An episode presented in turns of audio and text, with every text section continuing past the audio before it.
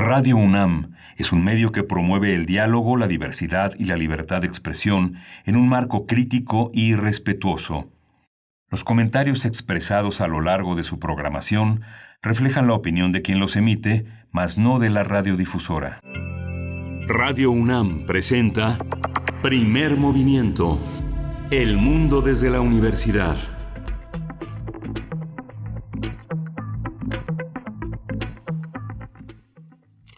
Hola, muy buenos días o muy buen día, como suelen decir algunas personas. Hoy es martes 19 de mayo y son las 7.05 de la mañana. Aquí en la Ciudad de México estamos transmitiendo desde Radio UNAM, a través de Radio UNAM, desde nuestros domicilios. Berenice Camacho, buenos días, ¿cómo estás? Hola, ¿qué tal? Miguel Ángel Quemain, muy bien, muchas gracias. Bienvenidos a todos los que nos sintonizan esta mañana a partir de este momento que iniciamos primer movimiento. Bienvenidos a Radio UNAM y también a la Radio Universidad de Chihuahua. Gracias por alojarnos en sus frecuencias en el 105.3.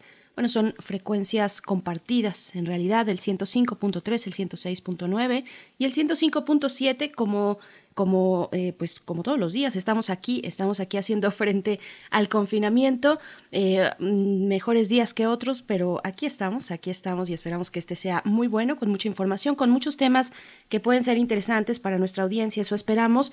Y pues bueno eh, así iniciamos 7 con 6 de la mañana. Vamos a tener un arranque dedicado a hablar de la salud. Bueno por supuesto ¿De, qué, ¿De qué vamos a hablar, Miguel Ángel? Vamos a hablar del papel de las enfermeras de la Escuela Nacional de Enfermería y Obstetricia de la UNAM, esta gran escuela, en el papel, en el, qué papel juega hoy en la crisis sanitaria, cuáles han sido los alcances de la enfermería en México y vamos a estar con, eh, con Rosa María Ostiguín Meléndez, ella es secretaria general académica de la Escuela Nacional de Enfermería y Obstetricia. Así es, bueno, el papel que están tomando los y las enfermeras de la ENEO de la Escuela Nacional de Enfermería y Obstetricia en estos momentos, pues es algo que queremos y debemos resaltar por la importancia, la gran presencia que tienen los y las enfermeras en este momento, los que vienen de, de nuestra universidad. Y después tendremos también una charla, como cada 15 días, en la sección dedicada a la conquista, otras historias de la conquista, con el investigador Federico Navarrete. Él es historiador, antropólogo y, e investigador en el Instituto de Investigaciones Históricas de la UNAM. El tema de hoy, bueno, es la matanza del Templo Mayor. Eh, es lo que vamos a estar conversando con él. Vamos a tener en la nota nacional la presencia de Lorenzo Meyer, este enorme académico del Colegio de México, que es una, una, una, una voz indispensable. Yo iba a hablar de los indispensables. Lorenzo Meyer es profesor investigador universitario. Él se ha centrado en la historia política mexicana del siglo XX hasta nuestros días. Después nos daremos un poquito de aire en esta sección que así se titula, en la que hacemos recomendaciones culturales de, desde la Coordinación de Cultura de la UNAM. Hoy nos acompañará la doctora Mari Carmen Sánchez. Ella es titular del área de intercambio de la Coordinación de Difusión Cultural de esta universidad y nos hablará de, pues haremos un breve recorrido con ella sobre cómo han sido las cuarentenas a lo largo de la historia. Así es que Conversaremos con esta historiadora eh, destacada, la doctora Mari Carmen Sánchez, sobre este tema. Y en la poesía necesaria hoy vamos a tener la presencia de Angelina Muñiz Uberman. Vamos a leer Los cuatro jinetes de la corona, justamente un poema que se da dentro, en el marco de los diarios de la COVID y tiene la música de Rafael Uberman, La última mariposa. Y no se puede perder nuestra mesa del día. Hablaremos con el doctor Manuel Gilantón, investigador del Centro de Estudios Sociológicos del Colegio de México, especialista en sociología de la educación, que ha estado en diversas ocasiones desde hace mucho tiempo en este espacio, para hablar ahora del ciclo escolar 2019-2020, cómo cerramos, qué se proyecta desde las autoridades de la SEP eh, en este momento de pandemia y de la nueva normalidad, pues cómo condiciona a la educación en nuestro país. Lo estaremos conversando en la mesa del día. Sí, y pues vamos a nuestra información de la COVID hoy. COVID-19. Ante la pandemia, sigamos informados. Radio UNAM.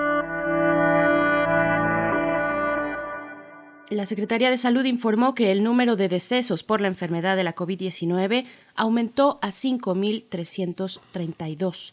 De acuerdo con el informe técnico ofrecido ayer por las autoridades sanitarias, los casos confirmados acumulados se incrementaron a 51.633 y el de sospechosos a 26.933.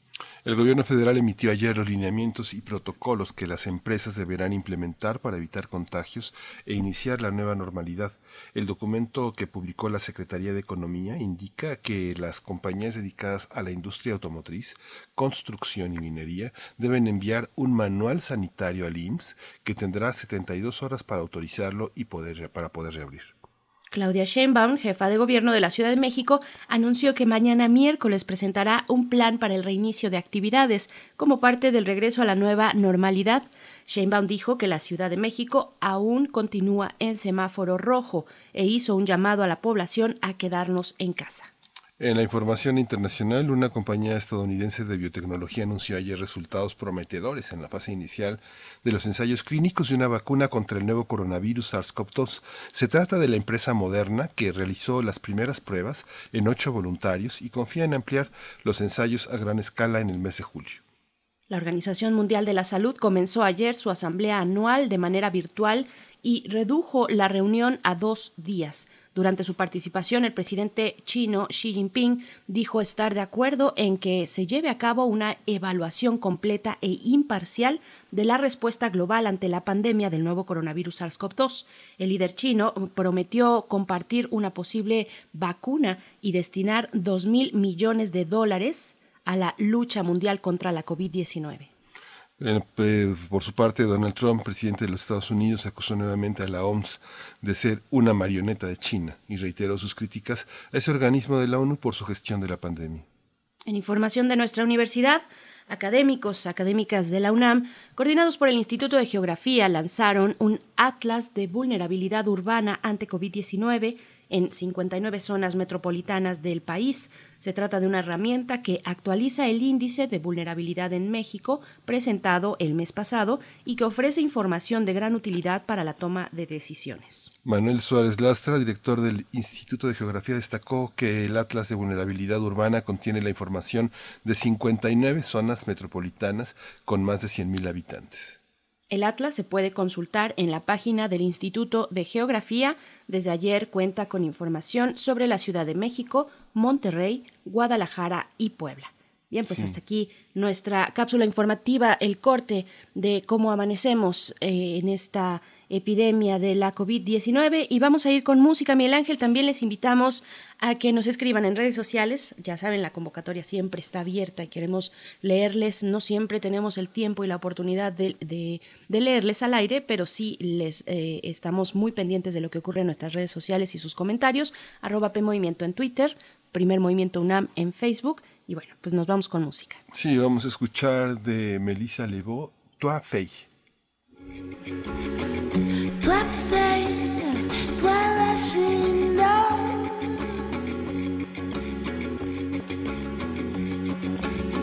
Je t'ai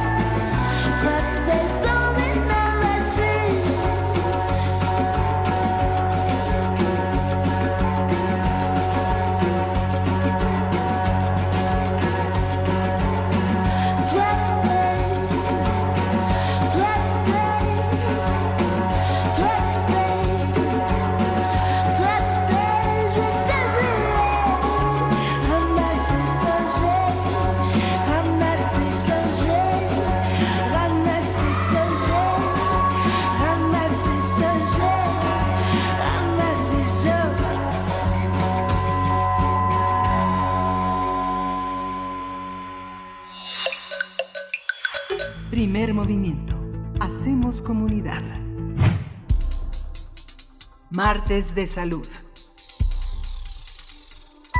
Hay cerca de 315.000 enfermeras y enfermeros, casi la mitad de egresados de la UNAM, pero hacen falta 350.000 más para cubrir el déficit generado por la pandemia de la COVID-19. Eso lo afirmó Rosa Marili Zárate Grajales. Ella es directora de la Escuela Nacional de Enfermería y Obstetricia, también conocida como la ENEO. En el marco del Día Internacional de la Enfermería que se celebró el 12 de mayo, la especialista explicó que en una población de más de 120 millones de personas, actualmente hay cerca de 2.4 de estos profesionales de la salud por cada mil habitantes, cuando deberíamos tener por lo menos 4.4. Anualmente egresan eh, a nivel nacional 20.000 estudiantes de enfermería, de los cuales 1.200 son de la UNAM. En esta casa de estudios es una de las 10 carreras con alta demanda, la cual se ofrece en la ENEO, así como en la Facultad de Estudios Superiores de Zaragoza y en Ixtacal. De acuerdo con los registros de la Secretaría de Salud, entre 40 y 50% de las enfermeras cuentan con título y los enfermeros y cédula eh, de licenciatura y el resto pertenece al sistema educativo técnico. Son menos, en cambio, las que han obtenido una maestría o un doctorado. La directora de la ENEO señaló que en nuestro país el personal de enfermería ocupa cerca del 50% del total de los trabajadores del sistema de salud, mientras que en el mundo representan el 59%. Vamos a tener una conversación en esta mañana sobre el papel de la enfermería en nuestro país ante la emergencia sanitaria por el nuevo coronavirus SARS-CoV-2. Este día nos acompaña la doctora Rosa María Ostiguín Meléndez. Ella es secretaria general académica de la ENEO, de la Escuela Nacional de Enfermería y Obstetricia de la UNAM. Bienvenida, doctora Rosa María. Gracias por conversar con nosotros, eh, que, que también es un tema no solamente importante, de gran relevancia en estos momentos, sino que queremos celebrar a las y los enfermeros. Muchas gracias. Gracias a ti, Berenice. Muy buenos días. Gracias, Rosa María Ostiguín. ¿Qué ha, puesto en evidencia esta crisis sanitaria? Cada año les entregan un reconocimiento, se hacen visibles, pero parece que hoy van a ser visibles durante muchísimo tiempo las enfermeras y los enfermeros. ¿Qué ha puesto en evidencia desde nuestra casa de estudios, desde la universidad, esta, esta crisis? ¿Qué, qué necesitamos? ¿Qué viene del pasado? ¿Qué rezagos tenemos? ¿Hacia dónde vamos? Bueno, este Miguel Ángel, muy buenos días a tu auditorio, buenos días a todos ustedes. Mira, en realidad creo que año con año efectivamente la enfermería ha sido referida, mencionada como una fecha particular, el 12 de mayo, como el año internacional que celebra la enfermería. Sin embargo, este año, ante la contingencia sanitaria en salud que estamos viviendo en el mundo, ha quedado de manifiesto la capacidad de respuesta que tiene la enfermería internacional y particularmente la mexicana.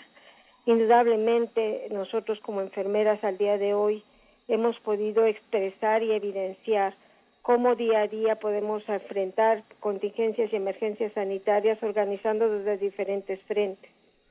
Eh, eh, hemos visto cómo las enfermeras están al frente de las instituciones de salud en la primera línea de batalla, como bien lo ha dicho la directora del ENEO, manteniéndose eh, en la atención directa de los pacientes en situaciones verdaderamente complejas de salud. El cuidado directo es un cuidado especializado en donde la enfermera universitaria ha jugado un reto muy importante en el manejo de la, de la epidemia. Indudablemente también, por otro lado, esta pandemia ha dejado de manifiesto cómo el liderazgo de la enfermería mexicana y de la enfermería universitaria está manifestándose con contundencia en tanto que la toma de decisiones está ahí y es a través de esa capacidad y ese capital teórico, metodológico y práctico que la enfermera tiene lo que ha podido eh, permitir eh, la contención de este fenómeno. La gestión del cuidado es otra cosa que se ha quedado de manifiesto. Una gestión del cuidado en donde las estrategias de juicio de carácter profesional han dado pie a organizar, promover cuidados seguros, integrales e integrados, aún en estas situaciones en donde nos ha implicado crear nuevas formas de entender la salud y en cortos periodos de tiempo desarrollar modelos interesantes respecto al manejo de las personas en condiciones complejas. Indudablemente tenemos retos. Si tú me preguntas cuál es el reto más inmediato en esta circunstancia específicamente, yo te diría poder contender con el día a día en las áreas asistenciales y establecer medidas en las comunidades, las familias y las personas que nos permitan tener un control de los procesos de salud. La enfermera, sin duda, como esa columna vertebral, como bien lo decías en los primeros datos de la nota que la directora había dado, en relación a la proporción de enfermeras que están en el sistema de salud, te hace pensar que por un momento, si ese 50, 50 y tantos por ciento de enfermeras universitarias y mexicanas faltaran, la debilidad o la vulnerabilidad de ese sistema de salud se vería seriamente complicado. Sin embargo, al día de hoy las enfermeras están ahí atendiendo a cada una de las circunstancias sobre las cuales se está desarrollando esta nueva forma de entender la salud. Claro, doctora Rosa María, eh, la UNAM aporta la mitad del total del personal de enfermería para el país, pero aún eh, contamos con un déficit muy importante. ¿Cómo se representa esto en los retos cotidianos pues, de los y las enfermeras eh, que están en esos números bajos, en ese déficit de personal? Eh, sobre todo, lo orientaría yo a, que nos comente las diferencias de cómo se practica la enfermería en los centros, de, en los centros urbanos, donde se concentra una buena parte del personal y de los servicios médicos, a diferencia de las comunidades más alejadas. Ese trabajo que se hace, que es eh, prácticamente o, o, en muchas ocasiones invisible, pero que es fundamental de ir a aquellos lugares remotos, en aquellos municipios eh, pues austeros, eh, que no cuentan con, con, todo lo necesario, con todos los servicios. ¿Cómo se expresa la enfermería en estas condiciones en México? Qué, qué bien que lo, lo, lo pregunten. Mire, indudablemente eh, la distribución de las enfermeras sí suele estar en las zonas urbanas, en donde podríamos considerar que la disponibilidad de recursos es, es existe sin embargo, una de las experiencias más importantes de la enfermería universitaria es su despliegue hacia las comunidades eh, llamadas vulnerables y hacia los sectores más eh, débiles o desfavorecidos. Particularmente hablamos de las comunidades pobres, considerando el, la cantidad de población que está en condición de pobreza. Muchas veces las enfermeras universitarias y las enfermerías en general es el único recurso de salud que tienen al alcance de la mano. Una enfermera universitaria que está capacitada es capaz está, es de organizar, de promover y de llevar a una comunidad, una familia, a una persona al restablecimiento de la salud y a la promoción de la misma en condiciones aún difíciles. Indudablemente los retos son muchos. Uno de los retos dentro de los registros y estadísticas nacionales es la distribución de enfermeras en el país. La concentración en las zonas urbanas no apoya en mucho el sentido de, promover y desarrollar estas estrategias de salud de primera línea en comunidades marginales. Sin embargo, la partería, la atención del el control del niño sano, el, el control del, del adulto mayor, el seguimiento, el acompañamiento del embarazo, son habilidades y competencias que los egresados de la licenciatura en enfermería y obstetricia y de las licenciaturas en enfermería en cuanto a la UNAM se refiere, son capaces que, de atender y, y manejar en comunidades, insisto, verdaderamente desfavorecidas.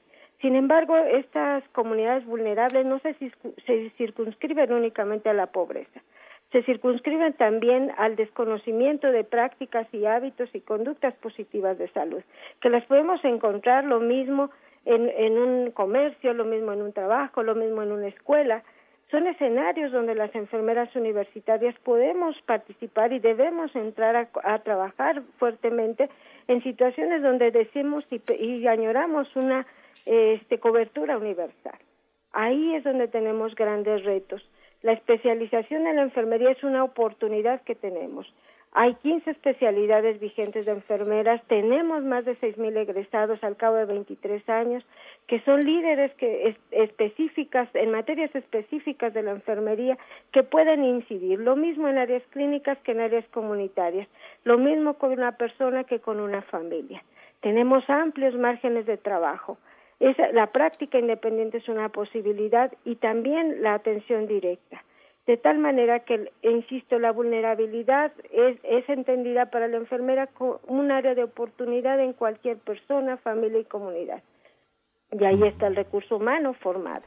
Los retos están también en una enfermería mucho más eh, pertinente culturalmente. La enfermería de hoy lleva un capital cultural y, y una perspectiva de género que le permite entender y abordar fenómenos de salud en otro tipo de vulnerabilidades y ahí también está presente la enfermería universitaria. Así es que el, el reto de, y los retos de la enfermería son amplios, pero también estamos respondiendo desde los proyectos curriculares eh, sobre, este, sobre estos asuntos.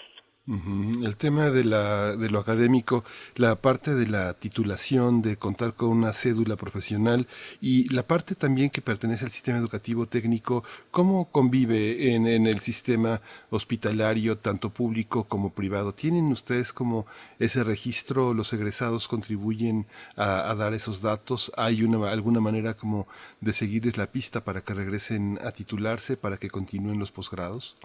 Sí, eh, sí, indudablemente, Miguel Ángel. Mira, en ese sentido tenemos ya varias opciones de titulación que nos permiten una titulación cada día más temprana y oportuna por parte de los este, estudiantes de la licenciatura en enfermería. Sin embargo, bueno, tenemos retos y los retos más importantes es hacer un, un espacio cada vez más virtuoso y claro entre sus prácticas de servicio social, la titulación y el- la inserción temprana al mercado laboral. Eh, indudablemente coexisten, a tu primera parte de la pregunta, coexisten los niveles técnicos y los niveles licenciatura. Y bueno, hay estudios y estadísticas y registros nacionales al respecto de esta coexistencia. Sin embargo, cada día es más evidente que el profesional, aquel que cuenta con una cédula profesional temprana, tiene más y mejores oportunidades de inserción, pero también tiene una capacidad de toma de decisiones y mucho tiene que ver con un liderazgo profesional que le permite de una- eh, desenvolverse de mejor manera en los campos clínicos, en la práctica independiente o en otro tipo de proyectos de desarrollo profesional en donde ellos tienen una autonomía que les permite avanzar en ese ejercicio. El tema de la titulación, aún así quiero decirte que está avanza eh, de manera importante en, en la en la ENEO en lo particular. Tenemos índices eh, bastante razonables y en comparación con otras escuelas en la media y por arriba de la media en algunas ocasiones. Sin embargo, bueno, insisto, es un reto y tenemos un buen resultado en esa materia. La cédula siempre le dará a un profesional la posibilidad de empoderarse de su ejercicio profesional y de hacer la toma de decisiones en el marco de su competencia. Así es que eso es algo que la gestión está impulsando de manera importante porque deseamos enfermeros y enfermeras cada vez más empoderadas de su práctica y para eso en el marco formal es necesario. Claro. Estamos conversando con la doctora Rosa María Ostiguín Meléndez, ella es secretaria general académica de la Escuela Nacional de Enfermería y Obstetricia de la UNAM, la ENEO, la conocemos así. Eh, pues yo, hay muchas cosas que conversar sobre la enfermería. Ahora que mencionaba, doctora, esta cuestión de género, por ejemplo, yo no puedo dejar pasar eh, hablar de qué significa hablar de una visión de género cuando las y los enfermeros muchas de ellas enfermeras en realidad eh, pues atienden a mujeres en comunidades remotas. Cuando hay incluso vaya todo ese tra- yo quisiera que hablara que, que nos comentara de ese trabajo previo antes de entrar a una comunidad que tiene sus costumbres que tiene su cosmovisión que, que tiene sus formas y sus modos no sé de, de atender la obstetricia por ejemplo Claro. no Luego, los procedimientos en el parto eh, ¿qué, qué significa involucrarse a un nivel eh, incluso cultural con las comunidades a las que son que son atendidas por parte de las enfermeras y enfermeros de la de la ENEO eh, vaya, me parece que es un trabajo que se puede ejem- ejemplificar con el tema de género, pero que finalmente es una tarea mucho más amplia. eh, que, vaya a tratar de, eh, de- de llegar a las comunidades que ya tienen estas formas muy específicas, tratar de involucrarse poco a poco. Es un trabajo diferente y distinto, ¿no? Claro, sí, indudablemente. Mira, eh, dentro del capital formativo del estudiante de la licenciatura hay materias que les permiten entrar y abordar a estas comunidades y se suman. Indudablemente tenemos esto, pero fíjate, déjame contarte rápidamente que hay dos ejemplos que me gustaría compartirles. El primero es en, Chiapas y el segundo es en Colima. En esas eh, entidades tenemos participación de egresados de la licenciatura en enfermería y obstetricia y te puedo compartir que son de las cosas más satisfactorias que hemos podido eh, vivir. Eh, la, antropología del cuidado nos ha permitido entender y ofrecer a nuestros egresados las herramientas de cómo aproximarse a las comunidades, cómo entenderlas, cómo visualizarlas, cómo reconocerlas. Hay proyectos tan interesantes donde hemos tenido la atención directa de los partos dentro de las comunidades, dentro de las familias, con ONGs, sin ONGs o desde el sistema institucionalizado en salud. Han hecho proyectos de seguimiento del embarazo, de control del niño sano, clubs de madres, eh, en algunas comunidades más urbanas, en otras definitivamente entran a explorar las prácticas culturales y hacen una adaptación y una combinación virtuosa. Y creo que ese es un capital del egresado de la licenciatura en donde la interculturalidad, el respeto a la perspectiva y al cuidado culturalmente pertinente del otro te vuelve un recurso y no un adversario de la práctica de esa región. Indudablemente, te digo, Chiapas y Colima son de esos ejemplos tan evidentes donde el profesional propone, crea, dirige, evalúa y deja montados proyectos interesantes en instituciones de salud. Eh, es muy satisfactorio leer cartas de estas mujeres que envían y que hacen, este, que llegan y comunican gracias porque el, el, el enfermero o la enfermera me enseñó, mi niño pudo, eh, no me salía la leche, eh, o ver fotografías que evidencian ese trabajo donde los jóvenes caminan muchas horas, la mayor parte de las veces, se eh, hacen una inmersión en territorios eh, totalmente distintos a un urbano, llegan a esas comunidades y son tan agradablemente recibidos porque esperan con gusto y agrado esa presencia donde les acompañan, que lejos de confrontar sus usos y costumbres en materia de cuidado a la salud, retribuyen o buscan utilizarlos como un medio que sume a la parte científica, a la evidencia que estos enfermeros y enfermeras llevan como capital formativo. Es, es un reto muy interesante, créeme, la, la antropología del cuidado, la interculturalidad, la perspectiva de género en respeto al otro, porque también nuestras comunidades, particularmente las comunidades como llamas remotas, entienden a la mujer y a la familia de maneras muy particulares. Entonces, una observación que es muy entrenada desde el principio es una herramienta fundamental para cualquier enfermero, el licenciado en enfermería, que decida participar en este tipo de proyectos y de intervenciones en materia de salud. Doctora Rosa María, el panorama laboral también es otro, ahora que habla de la antropología del cuidado, forma parte también de los hábitos y de los vínculos que sostienen los cuidadores con sus propios seres queridos. En este caso, por ejemplo, las familias eh, tradicionales, las familias de papá, mamá, hijos, etcétera, esta, esta visión, ¿cómo, ¿cómo viven el tema de los tabuladores, lo que ganan los enfermeros, Sabemos que no todo es dinero, que las prestaciones juegan un papel fundamental, ¿no? Pensar en los horarios de descanso, la capacidad de tener apoyo psicológico, la, este, todas estas dificultades que personas como las enfermeras enfrentan en una enorme fatiga eh, cuando regresan a sus casas, esta cuestión que decía la perspectiva de género, lo que hemos conocido desde hace décadas como la doble jornada de las mujeres. ¿Cómo, cómo se enfrenta? ¿Cómo ve usted la situación en esos términos? ¿Se gana lo que se debe? ¿Las prestaciones son las justas? ¿La familia las recibe de una manera empática? ¿Cómo se da esta parte? Bueno, me haces una pregunta, Miguel Ángel, muy, muy compleja de atender, pero te diré mi punto de vista. Indudablemente creo que el trabajo de cualquier profesional, incluida la enfermería, eh, pues requiere un reconocimiento a la magnitud del impacto de su, de su labor.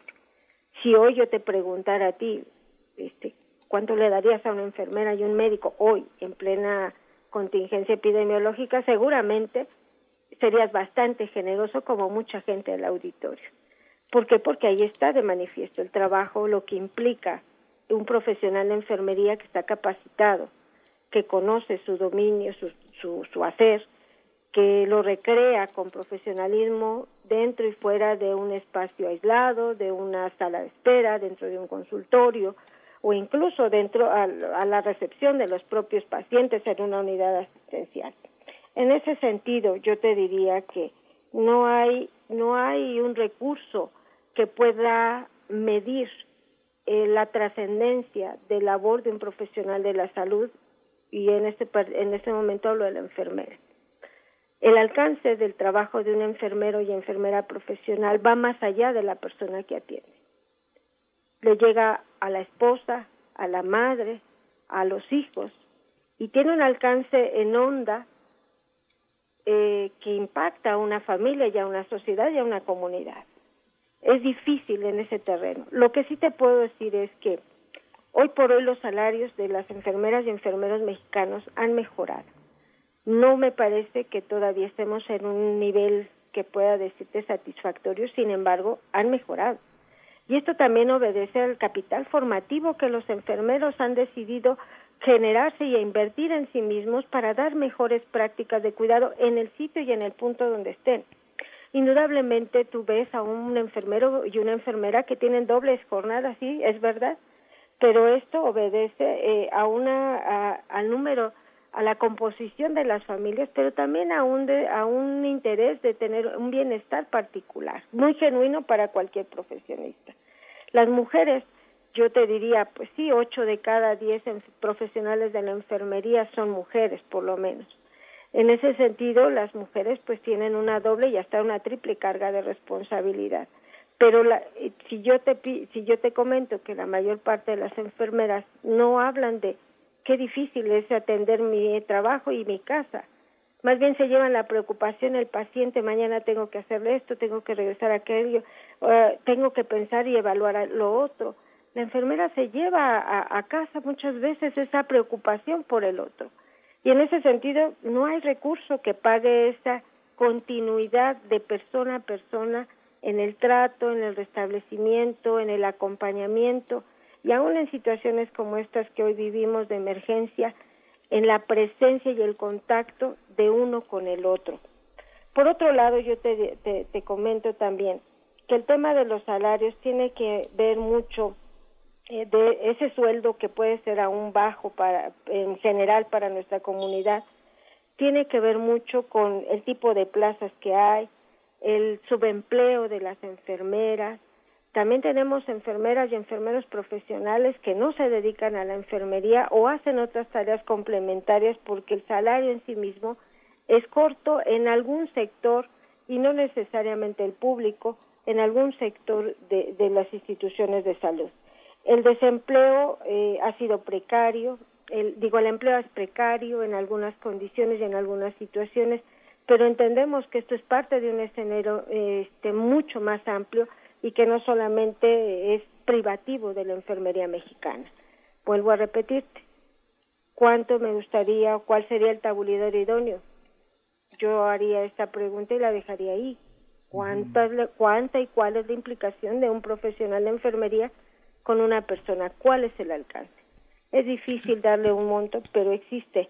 Existe todavía un déficit, una deuda, un margen que atender en materia de salarios para las enfermeras y enfermeros mexicanos, desde mi punto de vista. Claro.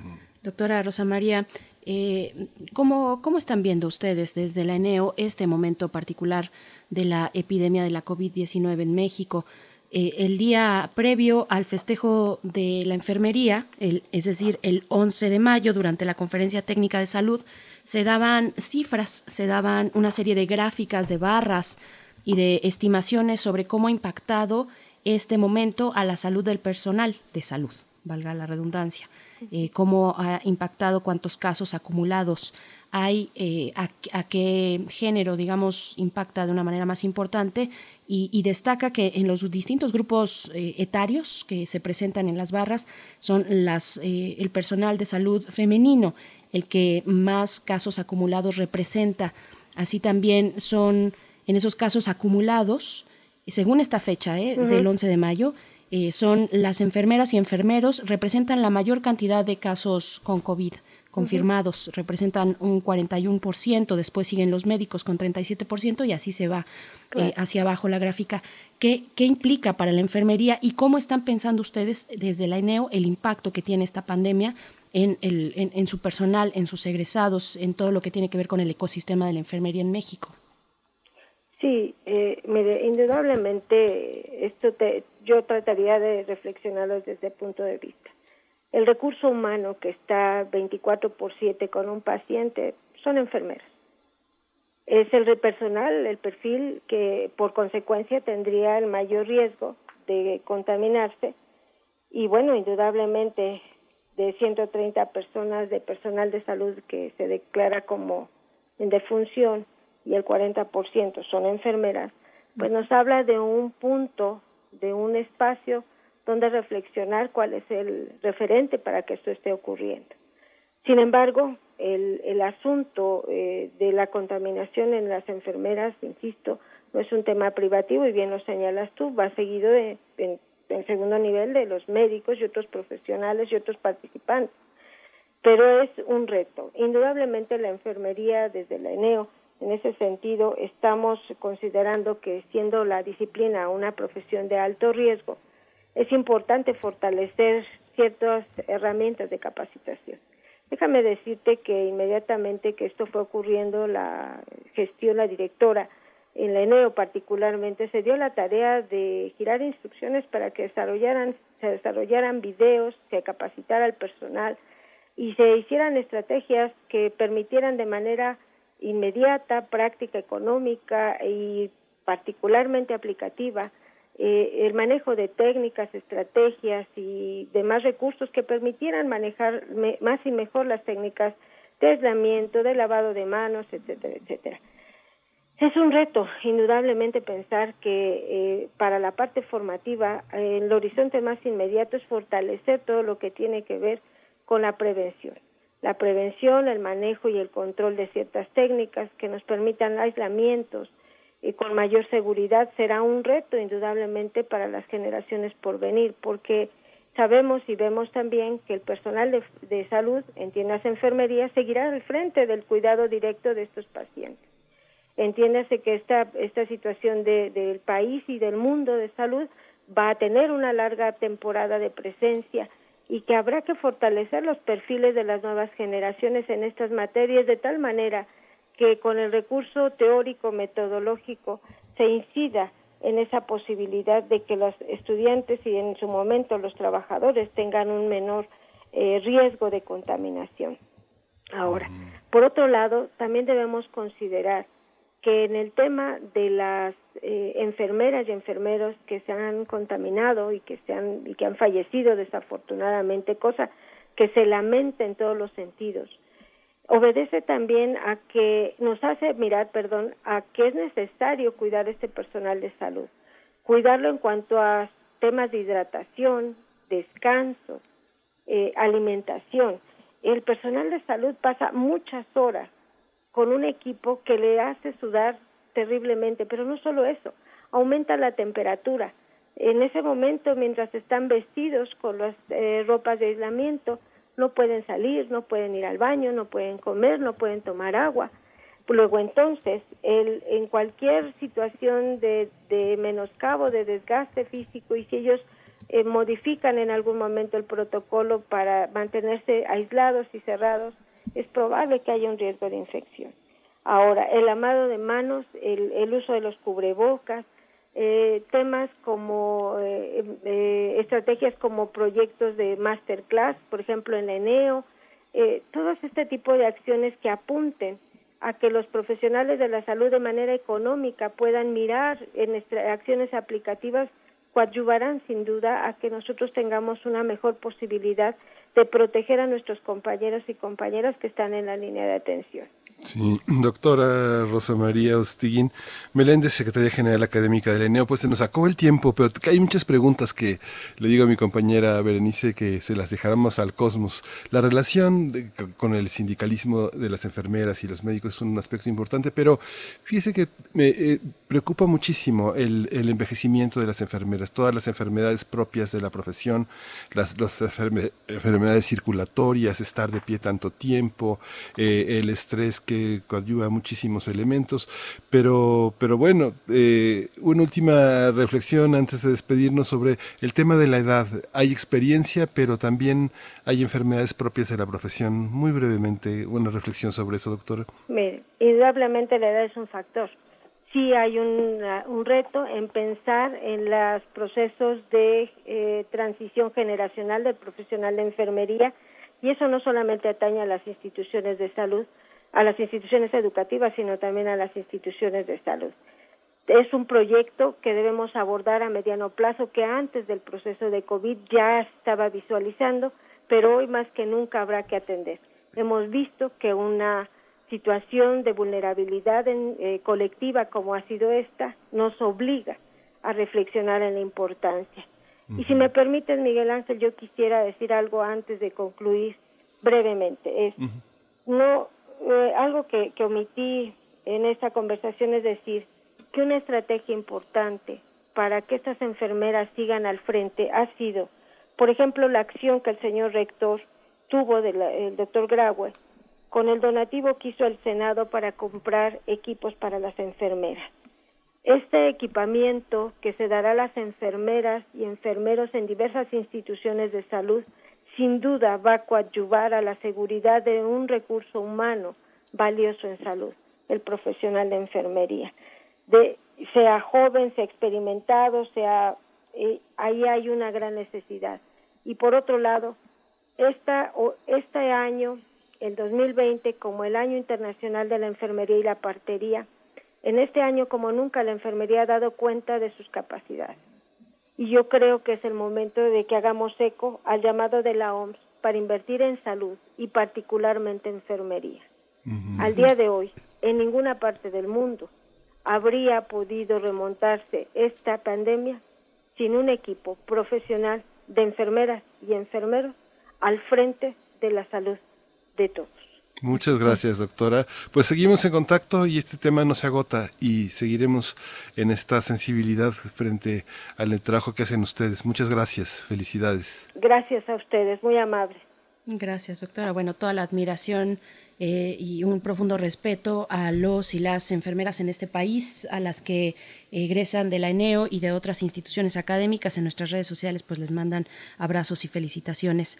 Eh, su labor primordial en cualquier momento, ya sean fáciles o difíciles, dice Daniel Manzano Águila. Y bueno, vamos a ir con música, vamos a escuchar eh, lo siguiente. Esto es de Elida Almeida con Elis Bitzila. Eh, la canción es Homina Amiga. the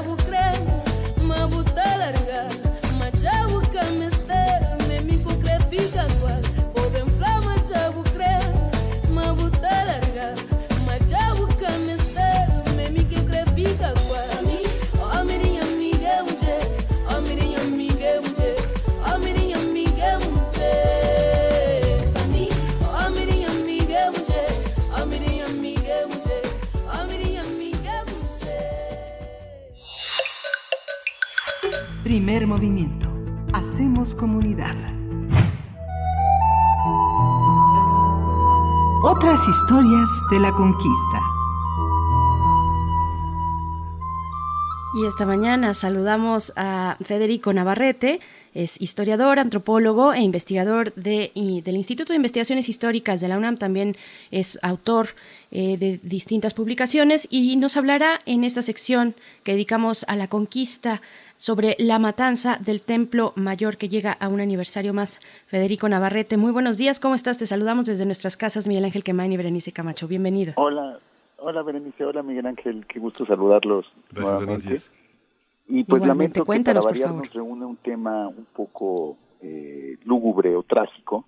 Ahora pues no hablaremos de epidemia, sino hablaremos de un acto de guerra, de un acto de violencia eh, injustificada y artera en todo el sentido de la palabra, que fue la matanza de, perpetrada por las tropas españolas encabezadas por Pedro de Alvarado en la fiesta de Toxcatl en México Tenochtitlan, en, en la fecha equivalente al 22 de mayo de 1520 y esta matanza que es también conocida como la matanza de Templo Mayor, quizá es su, su nombre más famoso porque sucedió precisamente en el Templo Mayor, es decir, en el recinto sagrado, en el espacio religioso de México Tenochtitlan, pues es uno de los eventos claves de la, llamada conquista de México. Marca el fin definitivo de un periodo de aproximaciones y negociaciones relativamente pacíficas y marca, pues para desgracia de, de todos los que vivían en Mesoamérica en ese momento el inicio de una guerra cruenta, de una guerra sin cuartel, que terminaría un año después con pues el conocido desenlace de la derrota de los mexicas por los ejércitos tlaxcaltecas, texcocanos, chalcas, eh, de Iztapalapa y además españoles. Pero pues ahora tenemos que hablar de este suceso de hace 500 años que desencadenó esta, este enfrentamiento que, que finalmente pues terminó por transformar la historia de, de Mesoamérica en nuestro país para siempre. El, el 22 de mayo, en la noche, se realizaba en México Tenochtitlan la que era quizá una de las fiestas religiosas más importantes del año, o sea, Toxcatl, que es una fiesta consagrada a Tezcatlipoca, el dios del poder, el dios del destino, y también al propio Huitzilopochtli, que era el, dios guerrero protector de los mexicas, eh, y era una de las, junto con Quetzalistli, que se realizaba hacia finales de año, Toxcatl era una de las rituales más importantes de todo el año mexica. Marcaba también el inicio de la temporada de lluvias, eh, que por cierto no era la temporada de guerra, sino era la temporada más bien de producción agrícola, todo esto, y la renovación del poder de Tezcatlipoca. Entonces los españoles atacaron en la, en la noche, bueno, el atardecer de ese día 22 de mayo a los que estaban participando en una gran danza, miles de, de jóvenes desarmados que bailaban en honor a su dios y como describen los eh, los propios mexicas, es como escribieron 30 años después, al dar su testimonio, les voy a leerlo como lo descubrieron. Rodearon a aquellos que bailaban entre los tambores cilíndricos. Golpearon sus cuellos, sus cabezas yacían lejos de sus cuerpos. Luego apuñalaron a todos con sus lanzas de acero y los golpearon con sus espadas de acero. Algunos fueron golpeados en, el estómago y sus entrañas se salían. Abrieron muchos cráneos que fueron partidos en pedazos. Sus cráneos fueron cortados en pedazos. Eh, la descripción no podría ser más dramática y también las imágenes que acompañan este relato, que está reunido en la historia general de las cosas de la Nueva España de Sagún, son igualmente terribles. Como podrán ustedes ver en el sitio de Noticias Conquista de esta semana, representan sobre todo las mutilaciones de los músicos con el uso de las espadas, que era algo que no se hacía en Mesoamérica, no había armas que pudieran mutilar de esa manera, y desde luego tampoco había la tradición de atacar a mansalva, a traición, a personas desarmadas. Entonces, tanto la brutalidad del ataque no provocado como la violencia de las espadas que mutilan, pues provocó claramente una fuertísima impresión entre los mexicas. Las descripciones de esta matanza que dan los propios mexicas nos dicen que duró unas tres o cuatro horas, y que en ese periodo los españoles rodearon la plaza, impidieron la salida de los que estaban bailando y procedieron a masacrar sistemáticamente a todos y cada uno. Que inclusive ya una vez que estaban todos en el piso, eh, los españoles daban rondas rematando con sus lanzas y atravesando con sus lanzas a todo aquel que diera todas señales de vida y que luego se siguieron a atacar los edificios religiosos que estaban alrededor del patio del templo, las escuelas, eh, las este, los templos donde vivían los sacerdotes también fueron objeto de este ataque. Fue, pues los españoles hablan de cientos de muertos, pero desde luego pues no hubo un conteo. Podemos pensar que la estimación podría ser cientos, quizá más de un millón, pero nunca lo sabremos. ¿no? En esa época no se contaban los, los muertos, para bien y para mal.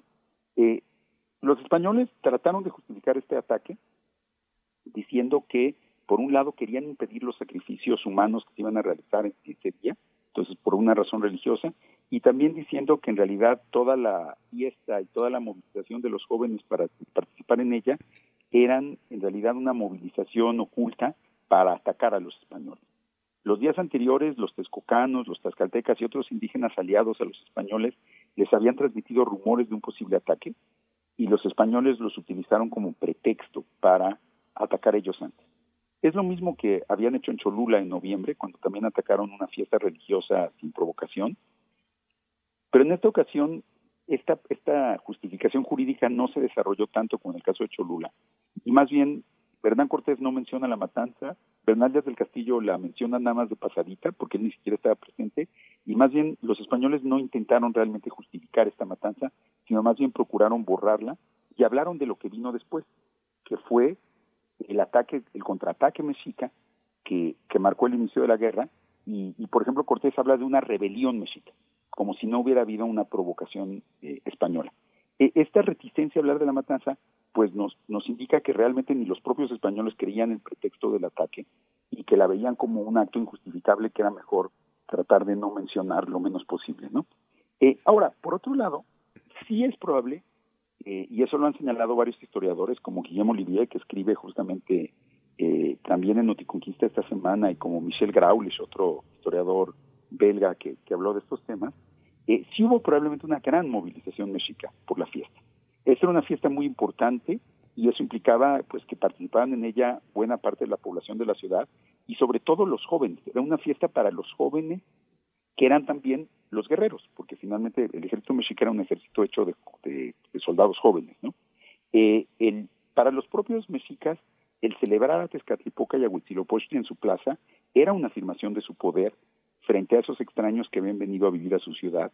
Era una manera de demostrarles la fuerza de sus dioses y también pues su gran número y su valentía, su disposición a, defenderse. Ahora bien, no es lo mismo un desfile militar que un ataque. No es lo mismo un despliegue de fuerza que el uso de la fuerza.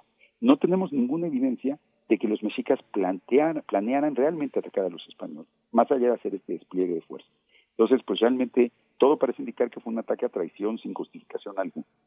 Y sus consecuencias fueron atroces, porque fue el inicio de la guerra que, como les dije, no terminaría hasta, hasta el año siguiente. Sería una guerra de un año que provocaría cientos de miles de muertos. Y por otro lado, pero por otro lado, marcaron el fin de la división de los mexicas. Hasta entonces los mexicas habían estado divididos entre los que querían la paz, como Moctezuma, negociar con los españoles, y los que querían una guerra. Después de este momento, todos estuvieron, los mexicas estuvieron de acuerdo en que la única salida con los españoles era la guerra, eh, pues si no a muerte, al menos hasta lograrlos expulsar. Y eso significó pues la, la derrota política definitiva de Moctezuma. Su muerte en unas, unas semanas después, de la que hablaremos en su momento, pues no es más que la, el triste epílogo de esa destrucción política que aconteció con la matanza del Templo Mayor. Y con Moctezuma murió también la posibilidad de una conquista pacífica, que era la apuesta que había hecho Cortés hasta ese momento. La posibilidad de negociar con los mexicas algún tipo de acuerdo quedó eliminada y lo que vino ya fue un enfrentamiento a muerte. Entonces, pues por todas esas razones creo que la, la matanza del Templo Mayor fue un día ciago para los mexicas, para los españoles, porque finalmente también les provocaría muchas pérdidas de vida y, de, y una derrota terrible eh, en el corto plazo, y pues para todos los que vivían en Mesoamérica, porque marcó el inicio de una guerra sin cuartel. Pues querido Federico Navarrete, eh, invitamos a la audiencia a que pueda eh, pues buscar en este sitio de noticonquista.unam.mx, que es parte de un eh, proyecto de investigación del Instituto de Investigaciones Históricas en el que tú estás de manera muy presente, a que, a que se acerquen a esta, a esta narración que también está ilustrada, que, que es de verdad, bueno, es muy, muy impresionante esta matanza en Tenochtitlan durante la fiesta de Toshcatl, eh, pero ahí está la invitación y pues nos encontramos contigo el, eh, dentro de 15 días, el martes dentro de 15 días, te deseamos lo mejor y hasta pronto. Igualmente nos vemos pronto. Gracias, Federico. Gracias. Hasta luego. Bien, Miguel Ángel, pues ya nos estamos despidiendo. Son las 8 de la mañana, despidiendo de esta primera hora y de la radio Universidad en Chihuahua. Nos encontramos con ustedes el día de mañana a partir de las 6 de la mañana para ustedes, a las 7 hora del centro del país. Vamos al corte y volvemos. Estamos en primer movimiento en Radio UNAM. Síguenos en redes sociales. Encuéntranos en Facebook como Primer Movimiento y en Twitter como arroba PMovimiento. Hagamos comunidad.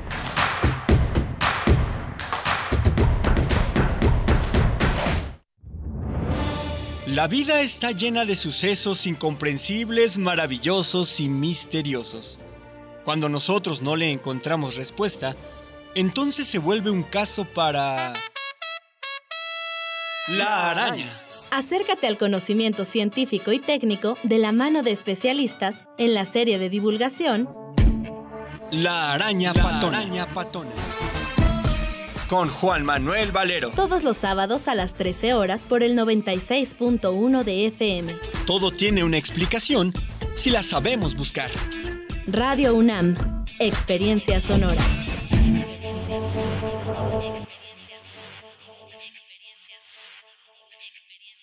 Hay quienes no se están quedando en casa. No los ves, pero puedes sentir su generosidad y valor. Doctoras, médicos, enfermeros, periodistas, repartidores. Personas que dan servicio de transporte público, seguridad, luz, agua y basura. En México siempre rendimos homenaje a nuestras y nuestros héroes. Hoy reconocemos a quienes están cuidándonos ahí afuera. Para cuidarnos contamos todas. Contamos todos. INE. Soy Susana Distancia y te diré cómo cuidarnos del coronavirus. Lo más efectivo es lavarse las manos con agua y jabón por 20 segundos, más de 10 veces al día. Estornudar en el ángulo interno del codo y permanecer en casa si nos encontramos mal. Mantén la casa ventilada y limpia. Desinfecta los utensilios y superficies de uso común con productos de limpieza o un poquito de cloro. Si aislamos al virus, le ganaremos. Si te cuidas tú, nos cuidamos todos. Gobierno de México. En el año 420 a.C., un hombre pasaba horas tratando de resolver los enigmas orgánicos del ser humano. Hoy, gracias a él, lo último sobre investigación y salud llegará a tus oídos. Hipócrates 2.0. Investigación y vanguardia en salud. Escucha esta serie coproducida por el Programa Universitario de Investigación en Salud y Radio UNAM, todos los martes a las 18 horas por el 96.1 de FM. Radio UNAM, Experiencia Sonora.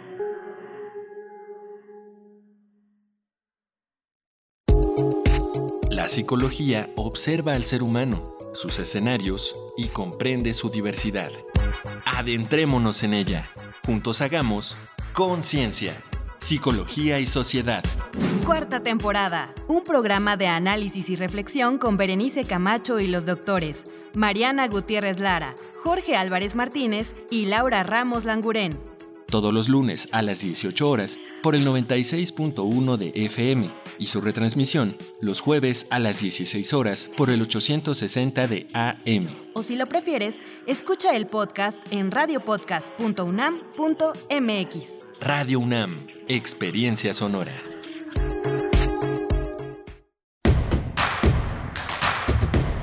Encuentra la música de primer movimiento día a día en el Spotify de Radio UNAM y agréganos a tus favoritos.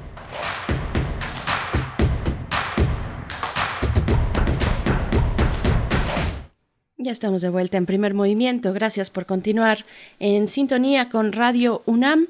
Transmitimos a través del 96.1 de FM y del 860 de AM también una transmisión conjunta. Eh, damos la bienvenida también a la radio Nicolaita que nos hospeda también en las eh, frecuencias del 104.3. Con eh, de esta manera llegamos hasta Morelia y nos da mucho gusto de verdad estos acuerdos entre universidades, entre radios universitarias y públicas, que podemos seguir haciendo comunidad de estas maneras. Así es que Radio Nicolaita, bienvenidos, bienvenidas. Cuéntenos en redes sociales cómo están viviendo estos momentos de cuarentena que se empieza a proyectar en los estados donde nos están escuchando, ya sea en el estado de, estado de Michoacán, que bueno, tiene sus su propia eh, complejidad eh, muy específica, como cada uno de los estados. Díganos desde dónde nos están escuchando. Y pues bueno, seguimos aquí haciendo comunidad. Miguel Ángel Quemain, ¿cómo estás? Buenos días. Hola, Berenice Cacho, buenos días. Buenos días a todos nuestros radioescuchas. Desde temprano comentamos eh, en este chat que compartimos en estos grupos eh, de comunicación inmediata, eh, la cantidad de personas que vemos en la calle, la preocupación de las autoridades de salud, al menos eh, también en la Ciudad de México, por restringir la circulación. Ha habido mensajes encontrados, contradictorios aparentemente, que le permiten a mucha gente no distinguir la necesidad de quedarse en casa todavía. La Jornada Nacional de Sana Distancia, que es un decreto, eh, sigue vigente hasta el 30 de mayo y después continúan las instrucciones para restringir la circulación, sobre todo para personas mayores, sobre todo para las actividades educativas. El regreso será gradual, tenemos que eh, ser muy creativos, muy imaginativos para hacer de este encierro un espacio de libertad, de comunicación, de vínculo con todos los que queremos cuidar nuestra salud, pero por favor quédese en casa. 150 personas de un día a otro. Yo creo que no es una cosa de juego, yo creo que tenemos que tomarlo muy en serio, Berenice, ¿verdad? Así es, eh, ya las autoridades de salud lo indicaban el día de ayer en la conferencia técnica, eh, se, se puede detectar un incremento en la movilidad y, y, pues bueno, nosotros como, como medio de comunicación público universitario tenemos que insistir en esta cuestión, si bien se ha presentado la estrategia para, des, eh, pues, para, para regresar a, a las actividades en una nueva normalidad, eh, eso no significa que en este punto, al día de hoy, estemos en esas posibilidades, sino todo lo contrario. Nos encontramos, para el caso de el Valle de México, que concentra la mayor cantidad de, de casos activos y acumulados, por supuesto, también, eh, pues implica que estamos en un momento importante, en el más importante de contagio, con mayor número de casos. Hay que mantenernos en casa, hay que, no hay que bajar la guardia en estos momentos hasta que tengamos pues la indicación clara que pues efectivamente vamos a ver cómo se comporta esta curva, pero para el caso de una zona tan poblada como las distintas zonas urbanas y, y en este caso la del Valle de México, pues implicará sacrificios mayores todavía de lo que puede implicar para otros, para otros municipios, para estados con eh, menor densidad poblacional. En fin, cada, cada municipio tendrá sus características porque hay algunos que tienen una relación constante, por ejemplo, con la frontera. No necesariamente tienen esa densidad poblacional, pero sí tienen un, una ida y vuelta de personas que, que, que, bueno, ahí es una circunstancia particular. Hay que atender a las autoridades y quedarse en casa. Cuéntenos ustedes cómo lo están viendo, eh, si al asomarse desde la ventana de sus hogares ven mayor afluencia de personas una mayor cantidad de autos, eso al menos yo pude escuchar algunos testimonios el día de ayer, muy breves, muy concretos y cercanos, sobre una mayor cantidad de personas que se mueven en las calles de la Ciudad de México al menos. ¿no?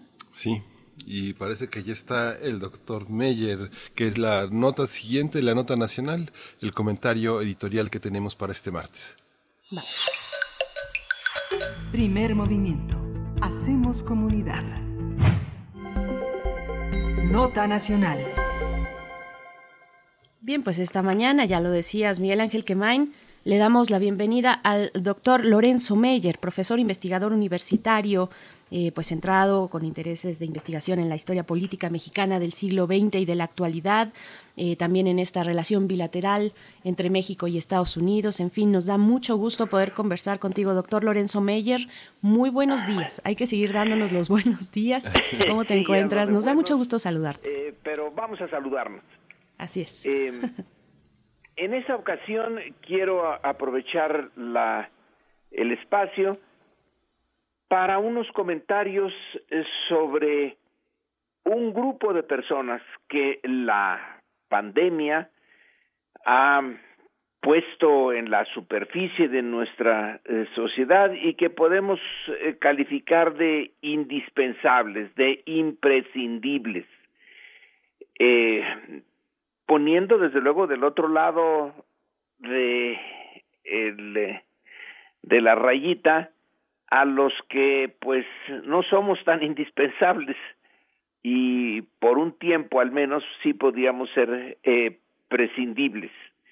Y quiero en realidad referirme a un artículo que me, me interesó, me llamó la atención eh, de un eh, reportero norteamericano, pero que nació en México, eh, que es el corresponsal del Dallas Morning News en la frontera México-Estados Unidos. Eh, él es Alfredo Corchado y sacó una columna, una columna de opinión, a la vez que de información, en el eh, New York Times de el eh, día 6 de este mes.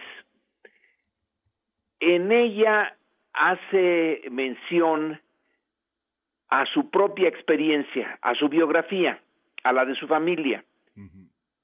El, la titula como un quien escribe es un antiguo eh, trabajador agrícola eh, en Estados Unidos.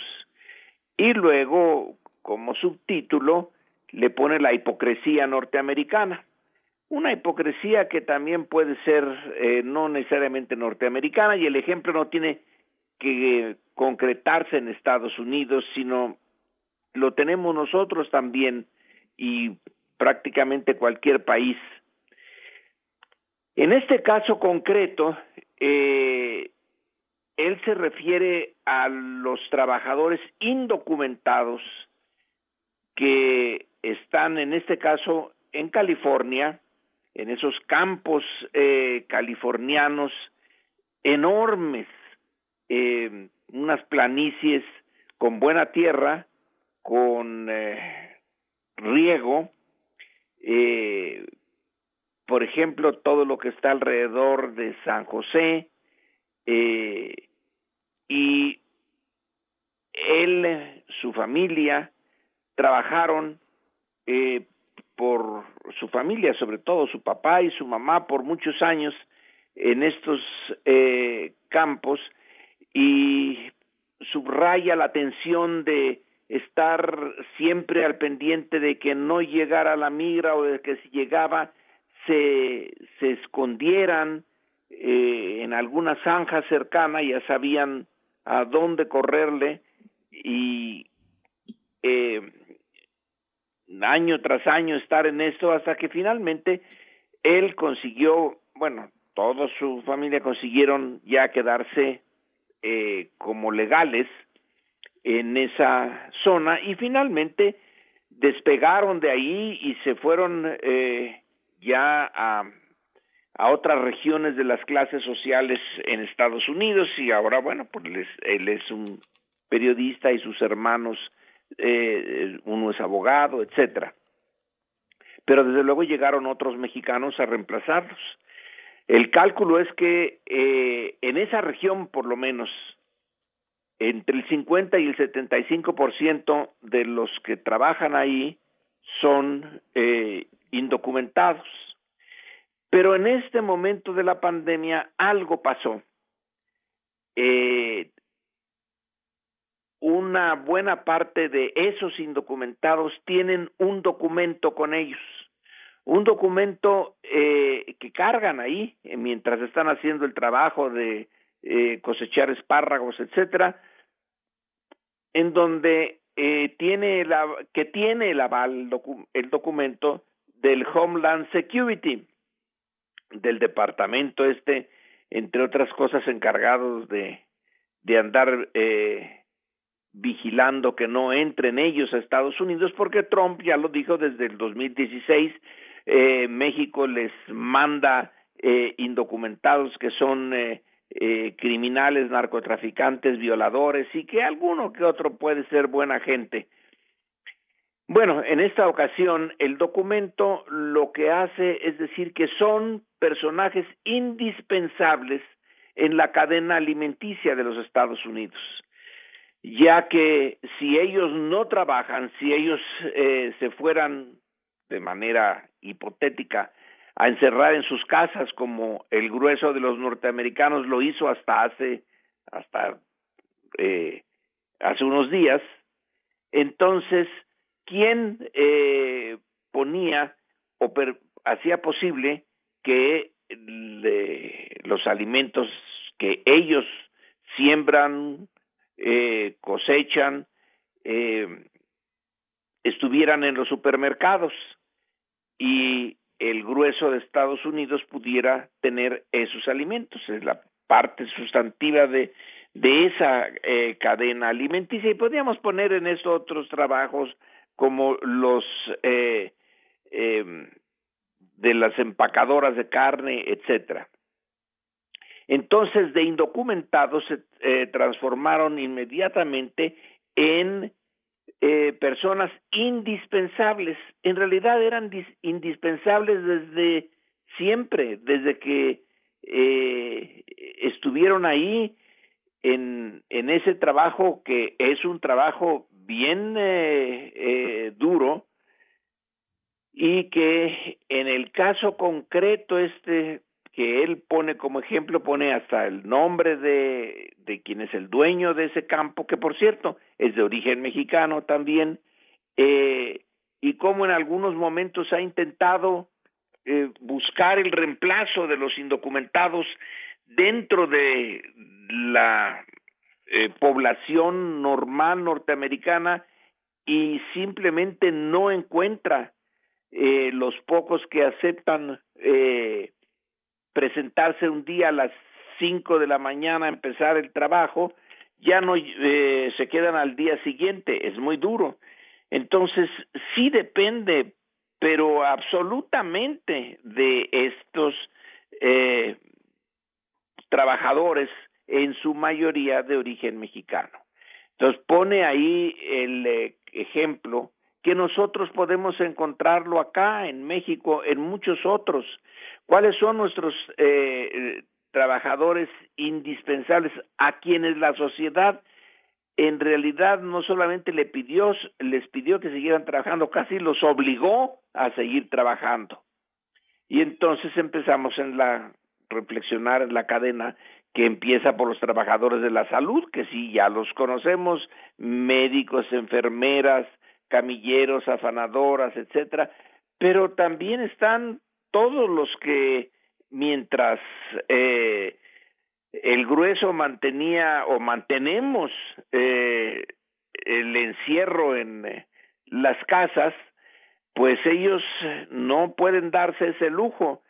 Eh, los trabajadores de la limpieza, los que recogen eh, nuestra basura, los que eh, manejan los transportes, ya sea de eh, personal o de mercancías, eh, y así podemos ir viendo los eh, que mantienen los servicios de eh, municipales, los de el agua, que aquí en donde yo vivo casi tuvimos un pequeño motín por la ausencia de agua durante una semana. Si nos dejan más tiempo así, bueno, eh, el problema de conseguir las pipas, etcétera, hace eh, evidente que este tipo de trabajos son eh, son indispensables y poco valorados poco valorados en la vida cotidiana en una sociedad sin la pandemia eh, muchos ni se dan cuenta de su existencia o de el eh, papel tan central que desempeñan. Tiene que venir esta eh, situación extraordinaria para hacernos ver que una parte de nuestra sociedad simplemente no puede darse el lujo de protegerse de la misma manera que nos protegemos nosotros.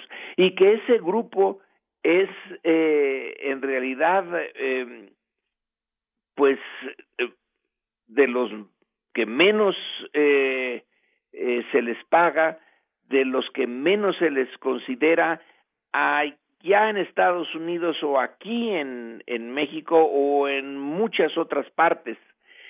Y que lo mm, cotidiano antes de la pandemia esconde una eh, injusticia eh, enorme, evidente. Los eh, que se dedican al análisis de las sociedades eh, ya lo saben, eh, y en realidad mucha más gente lo sabe, pero no toma la conciencia o no quiere enterarse de eso hasta que llega este momento. Y es uno más de los elementos que están eh, en, en discusión sobre qué hacer una vez pasada la pandemia. Aquí está el, el punto eh, clave de, un, de, una discusión eh, que a lo mejor no llega muy lejos, pero que debería de llegar ciertamente muy, muy lejos, de que la eh, nueva normalidad Sí, ya lo oímos eh, ahora mismo en la mañana a, al subsecretario Hugo López Gatel insistiendo, bueno, en eh, todas las medidas que se tienen que, que tomar y que se van a seguir tomando algunas de ellas porque el virus va a seguir activo por ahí mientras no venga la vacuna, está amenazándonos eh, a todos, salvo a los que ya lo tuvieron y y sobrevivieron. Eh, pero la nueva normalidad debe de ser también eh, un reconocimiento a este tipo de estructura social tan eh, eh, brutalmente injusta en eh, donde una parte podemos eh, incluso hacerle caso a las autoridades y no salir de nuestras casas porque tenemos casa eh, otros no la tienen eh, y otros eh, no se pueden dar eh, ese lujo. No solamente los trabajadores indispensables sino aquellos eh, que no sé qué tan indispensables sean pero que simplemente no se pueden quedar en su casa. Eh, los vemos, bueno, yo no sé, depende de dónde viva cada uno de nosotros, pero eh, aquí en este sur de la ciudad y en la delegación Contreras, bueno, pues los que eh, vienen pregonando desde la mañana eh, los tamales oaxaqueños o los bisquetes calientitos eh, para el desayuno y el pan y eh, no pueden quedarse en eh, en su casa, tienen que salir a trabajar todos los días, independientemente de los peligros que haya en la calle, porque el eh, mayor peligro es eh, quedarse sin eh, eh, ganar el sustento diario, no tienen otra cosa que hacer más que esa, la de sobrevivir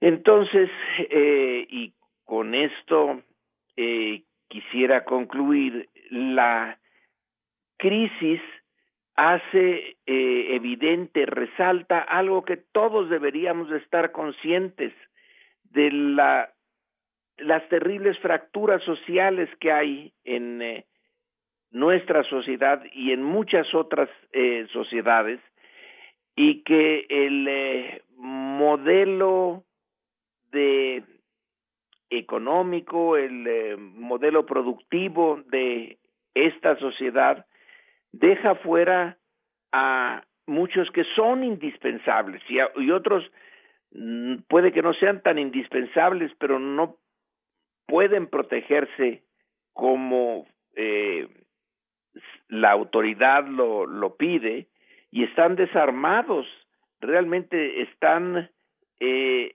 sin eh, el mínimo de, protección. Entonces, eh, son momentos en que puede ser, puede ser que disparen ciertas acciones que algo cambien a la sociedad. Eh, la, la peste negra en eh, Europa bueno, esa cambió la sociedad al punto que empezó a enterrar el eh, feudalismo y a crear el eh, capitalismo.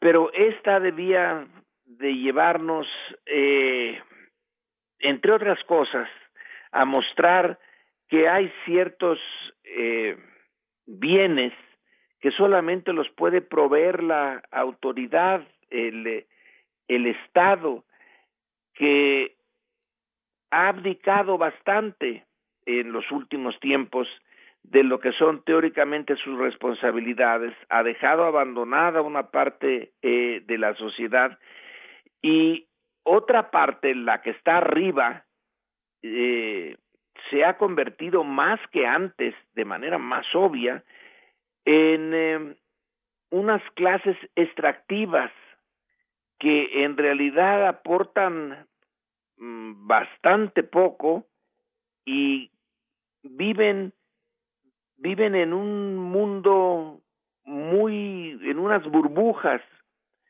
con eh, eh, no necesitan incluso del estado por ejemplo para la salud porque tienen los hospitales privados. No necesitan al estado para la educación porque tienen su educación eh, privada y a veces hasta no necesitan mucho de la protección eh, de la autoridad, de la policía, etcétera, porque tienen sus propias zonas cercadas, vigiladas eh, por eh, policías privados, etcétera. Y si eh, estas coyunturas no sirven para eh, repensar esa realidad, pues eh, eh, realmente la siguiente que venga nos va a encontrar en una situación más difícil de la que nos encontró el eh, COVID-19 y no es necesario que sea así. Se puede, se debe de transformar la forma en que vivimos en comunidad y volver a darle sentido a esa idea de comunidad. Pues esa es eh, una de las reflexiones a las que me ha llevado y espero que haya llevado a muchos esta eh, pandemia eh, que así como este señor Corchado en Estados Unidos dice, bueno, miren nada más cómo el virus ha logrado transformar de indocumentados en personajes necesarios en cosa de unos días a la misma eh, persona que antes perseguía y que trataban de expulsarla, ahora a esa comunidad de indocumentados trabajadores de los campos agrícolas californianos se les considera indispensables. Quién sabe por cuánto tiempo, ¿verdad? A lo mejor al rato vuelve la misma rutina que antes y a esconderse eh, de la migra y a seguir trabajando durísimo con sueldos muy bajos. Pero en fin, eh, es una posibilidad la de repensarnos y reorganizarnos de una manera menos dura de la que estamos organizados ahora. Sí, fíjate Lorenzo que te, me atrevo a hacerte una, una, una, pregunta y una reflexión. Fíjate que ayer tuve la oportunidad de escuchar un poco de incógnito una conversación entre muchísimos profesores de, de educación básica de escuelas secundarias, fundamentalmente de la región norte de noreste de la ciudad, de la delegación Gustavo Amadero. Y había un procedimiento interesante, un proceso interesante eh, un poco en las mentes de las personas que estaban conversando. Decían que el área de Ticomán, la, la zona del reclusorio norte, la zona de la villa, había una especie de dificultad de poder articular un cuidado porque gran parte de los miembros de la familia tenían que salir a labores labor, a, actividades laborales eh, que estaban que los ponían muy en riesgo desde la repartición de agua la venta en vía pública este muchos muchos aspectos que les hacían proceder como si la pandemia no existiera como si la contagio no existiera. Y ahora que hablas también de las clases altas hay un elemento negador. Pareciera como que las estructuras elementales del psiquismo nos llevan a decir esto no me está pasando a mí, no me va a pasar a mí, le pasa a los otros, los otros tal vez les pase porque se lo merecen. Hay una estructura en lo político que hace falta para que estas estructuras elementales del psiquismo conecten con redes más eh, de responsabilidad, de aspectos éticos, de solidaridad, de empatía, o es eh, no, no, no es un poco la inequidad, la falta de democracia, la falta de, de, de, de rigor en las relaciones Eso, que tenemos. Eh, ese concepto de democracia, de falta de democracia, que no es nada más, y para nosotros resulta todavía novedosísimo, poder ir a las urnas eh, y más o menos tener conciencia de que a lo mejor eh, el voto no está trucado y que sí tiene sentido. Pero la democracia es algo más allá, ¿no? De, este mero ejercicio. Y sí, eh, yo diría que ahí está el meollo las eh, clases altas y buena parte de la clase media eh, que adopta valores como de las clases altas, aunque no tiene la capacidad económica, eh, de vivir en otro país, eh, aunque estemos en el mismo territorio, se vive en otra dimensión, en otra burbuja, y la empatía eh, que es indispensable para poder entendernos eh, en estas diferentes clases sociales y diferentes trabajos y formas de vida, pues no existe. Esa empatía es ahora, eh, bueno, eso nos llevaría a otra discusión, pero me da la impresión eh, de que la furia con la que ahora se enfrenta eh, por ejemplo, en los periódicos, en los medios, en la radio, eh, a, un gobierno que viene de una, eh, no se puede negar, de una ejercicio democrático, quizá el primero genuinamente democrático, eh, hay una un, un enojo, un rechazo, porque en cierto sentido antes de la pandemia, con el cambio político y ahora con la pandemia, se les eh, sacó de esa eh, de ese confort de vivir en México, pero no estar en México, eh, en el México eh, mayoritario y de todos los días, donde se nos dice que eh, el INEGI coloca como pobres más o menos a la mitad de los mexicanos. Y hay otra parte que si no son pobres eh, pues no están particularmente bien y eso de eh, eso que acabas de tocar me parece que es el meollo. Es una falta de democracia una falta de solidaridad. Eh, y ahorita estaba yo leyendo a un historiador norteamericano donde habla de en su país eh, de la traición de las élites y de la antidemocracia de las élites norteamericanas. Bueno, creo que eso se aplica a nosotros también. Así es, pues, querido doctor Lorenzo Meyer, ojalá esto se pudiese cristalizar, digamos, como un proyecto como, como, una lucha, una lucha que, lleva además mucho tiempo en los Estados Unidos con distintas organizaciones en California, por ejemplo, solo por poner un ejemplo, eh, de, de, de, mucho tiempo atrás, pero quisiéramos ver eh, que esto se puede transformar tal vez en políticas públicas, en eh, ahora que llega este momento de evidenciar la relevancia de ciertos grupos que han sido pues marginados de la sociedad norteamericana, pero que finalmente son los que llevan la comida y el alimento a las mesas de, de, de, las familias pues legales ¿no? que están que están en ese país eh, y pues allá y acá y con acá. sus variantes es lo mismo aquí. Uh -huh, por supuesto. Pues estaremos eh, siguiendo el curso de todos estos fenómenos complejos y platicando contigo dentro de 15 días. Lorenzo Meyer muchas gracias doctor. Hasta luego gracias. eh, Berenice. Y, y muy buena esa observación de de andar oyendo de incógnito a los profesores del norte de la Ciudad de México. Gracias, doctor. Miguel Ángel, eh, muchas gracias y eh, que la pasen, bueno, que toremos la al coronavirus con más o menos éxito. Sí, gracias, doctor. Sin duda, de entrada desde el privilegio que tenemos de quedarnos en nuestra casa, ¿verdad? Que también sí. es algo que nos mencionan por aquí en redes. Gracias, gracias. doctor Lorenzo Beyer. Hasta luego. Hasta luego, Hasta doctor. Pronto.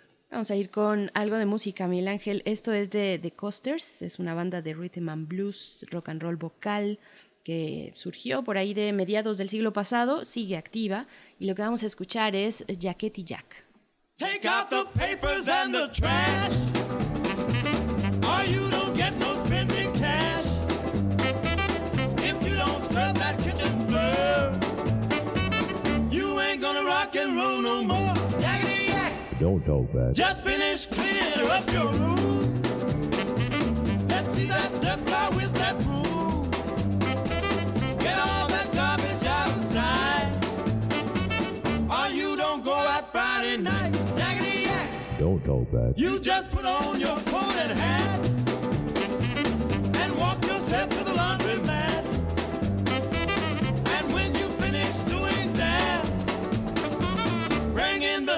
and put out the cat. Don't talk back.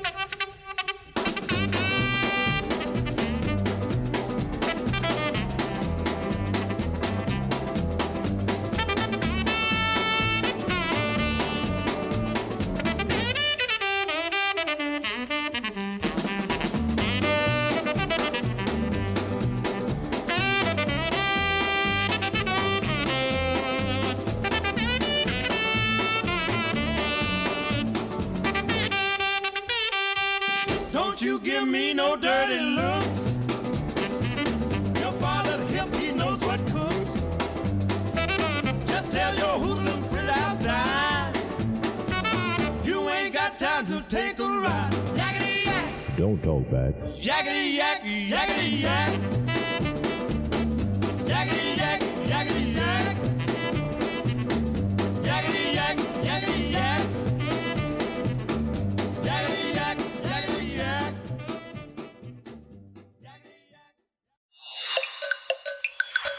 Primer movimiento. Hacemos comunidad.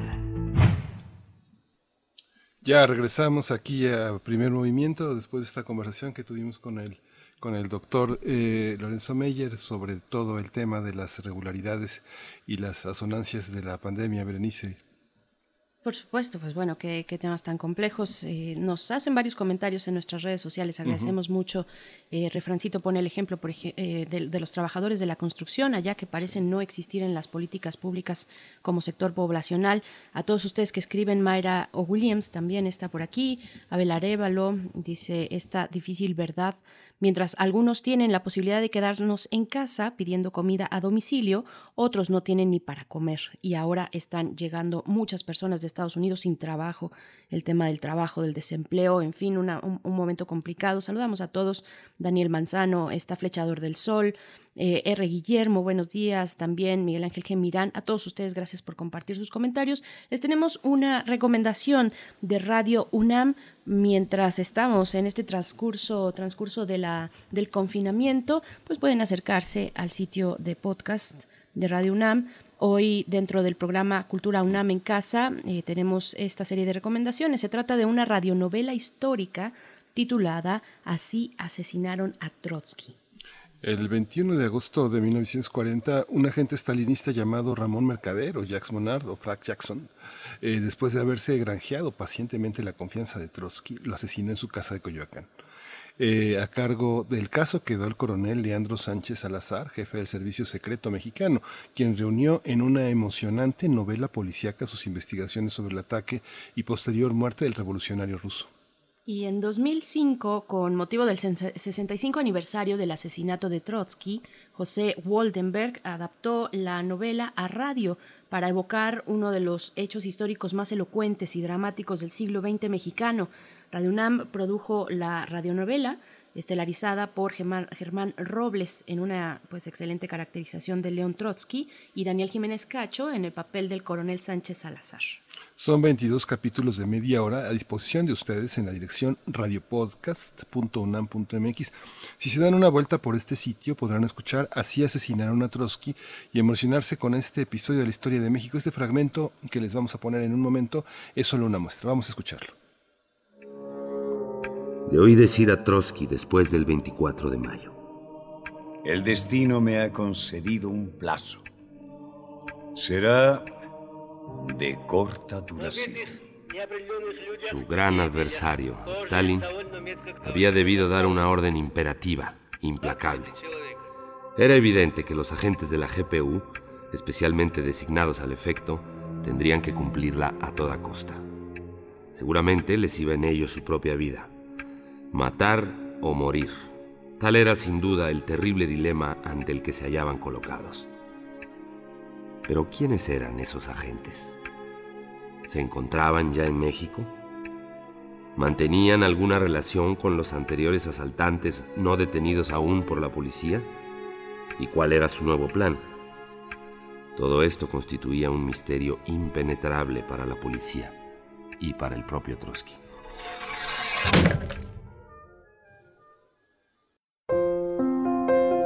La Coordinación de Difusión Cultural UNAM y Radio UNAM presentan Aire.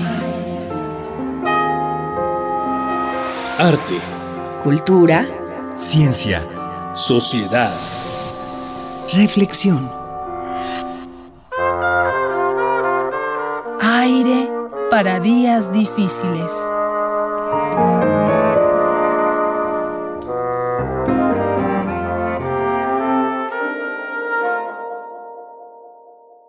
Pues ya está con nosotros esta nueva sección que se llama Aire, aire, aire que necesitamos todos y que forma parte de las recomendaciones de Cultura UNAM. Un conjunto de académicos, artistas, están con nosotros para conversar sobre esos temas. Hoy toca el turno de la doctora Mari Carmen Sánchez. Ella es titular del área de intercambio de la Coordinación de Difusión Cultural de la UNAM y escogió para hoy sobre el tema sobre cómo han sido las cuarentenas a lo largo de la historia, cómo han sido los encierros, las esperas, todas estas vicisitudes. Eh, Mari Carmen Sánchez, te doy la bienvenida, te damos la bienvenida, Berenice Camacho y Miguel Ángel Quemain. Buenos días. Hola, buenos días, Miguel Ángel. Buenos días, Berenice. Gracias. Eh, pues qué, qué gusto poder conversar con usted, doctora Mari Carmen Sánchez. Eh, breve, tendría que ser muy breve porque, porque estamos en radio, pero podríamos seguirnos, eh, si así se permitiera, mucho tiempo más hablando de este tema tan importante, las cuarentenas a lo largo de la historia. ¿Qué tenemos? ¿Qué, qué, cuáles, son, ¿Cuáles son esos momentos que vamos a resaltar en esta conversación? Sí, evidentemente, como dices, pues va a ser un brevísimo recuento sobre el origen de, de las cuarentenas. El aislamiento de enfermos como medida de prevención y de protección, pues tiene una larga historia, ¿no? Se sabe que se practicó durante la peste ateniense, en tiempos de Hipócrates, eh, también durante la peste antonina, en la antigua Roma, y en la primera pandemia de peste, en tiempos de Justiniano, en el siglo VI. Pero los primeros enfermos encerrados de los que hemos tenido noticia fueron los leprosos. Eh, su encierro es, ah, fue establecido por la Biblia, ¿no? Entonces, eh, el encierro de estos enfermos tuvo ha tenido a lo largo del tiempo una larga extensión y duración, tanto en la Europa medieval como incluso aquí en la Ciudad de México, que existió un hospital exclusivo para, ay, perdón, exclusivo para el encierro obligatorio de leprosos.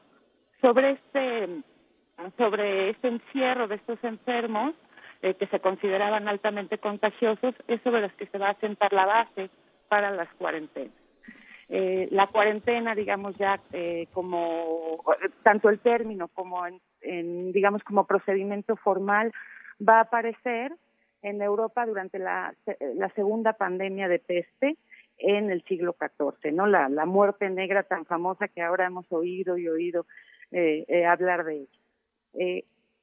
El origen de esta peste eh, empezó en China en 1331 y luego se va a extender eh, por las rutas primero marítimas, por las rutas comerciales marítimas y luego terrestres en el Mediterráneo, a Medio Oriente y al norte de África. A Italia va a llegar a bordo de galeras genovesas que venían de la ciudad de Caza en Crimea, que era entonces un enclave genovés, y desde ahí va, se va a empezar a diseminar la, la enfermedad por toda, por toda Europa. El primer puerto del Mediterráneo, la primera ciudad que impone o que declara una cuarentena, el aislamiento de sus ciudadanos y además una serie de medidas sanitarias, es decir, un procedimiento formal de cuarentena, fue la ciudad de Ragusa en el Mediterráneo, lo que es hoy la ciudad de Dubrovnik. Este aislamiento se acompañó de inspecciones, de desinfecciones a personas, animales y mercancías especialmente también a, los barcos. Se les daba entonces una patente limpia o una patente sucia. En caso de que fuera patente sucia, las mercancías se dejaban oreando en la cubierta del barco y las personas eran remitidas a un lazareto extramuros de la ciudad. El lazareto es un hospital provisional donde pasaban los enfermos o los posibles sospechosos de enfermos a permanecer su cuarentena que en este primer momento fue 30 días, no, no de, de 40 días, ya que 40 quiere decir en italiano, cuarentena, perdón, quiere decir 40. Estas medidas se fueron replicando y se fueron sofisticando a lo largo eh, eh, de los brotes recurrentes de peste, porque si bien la, la muerte negra duró unos años, durante el siglo XIV la peste llegó a Europa para quedarse y aunque con menor intensidad o menor extensión aparecía la, uh, aparecía la enfermedad, nunca con menor miedo entre la población, siguió apareciendo en Europa por lo menos hasta la gran peste de Marsella de 1720.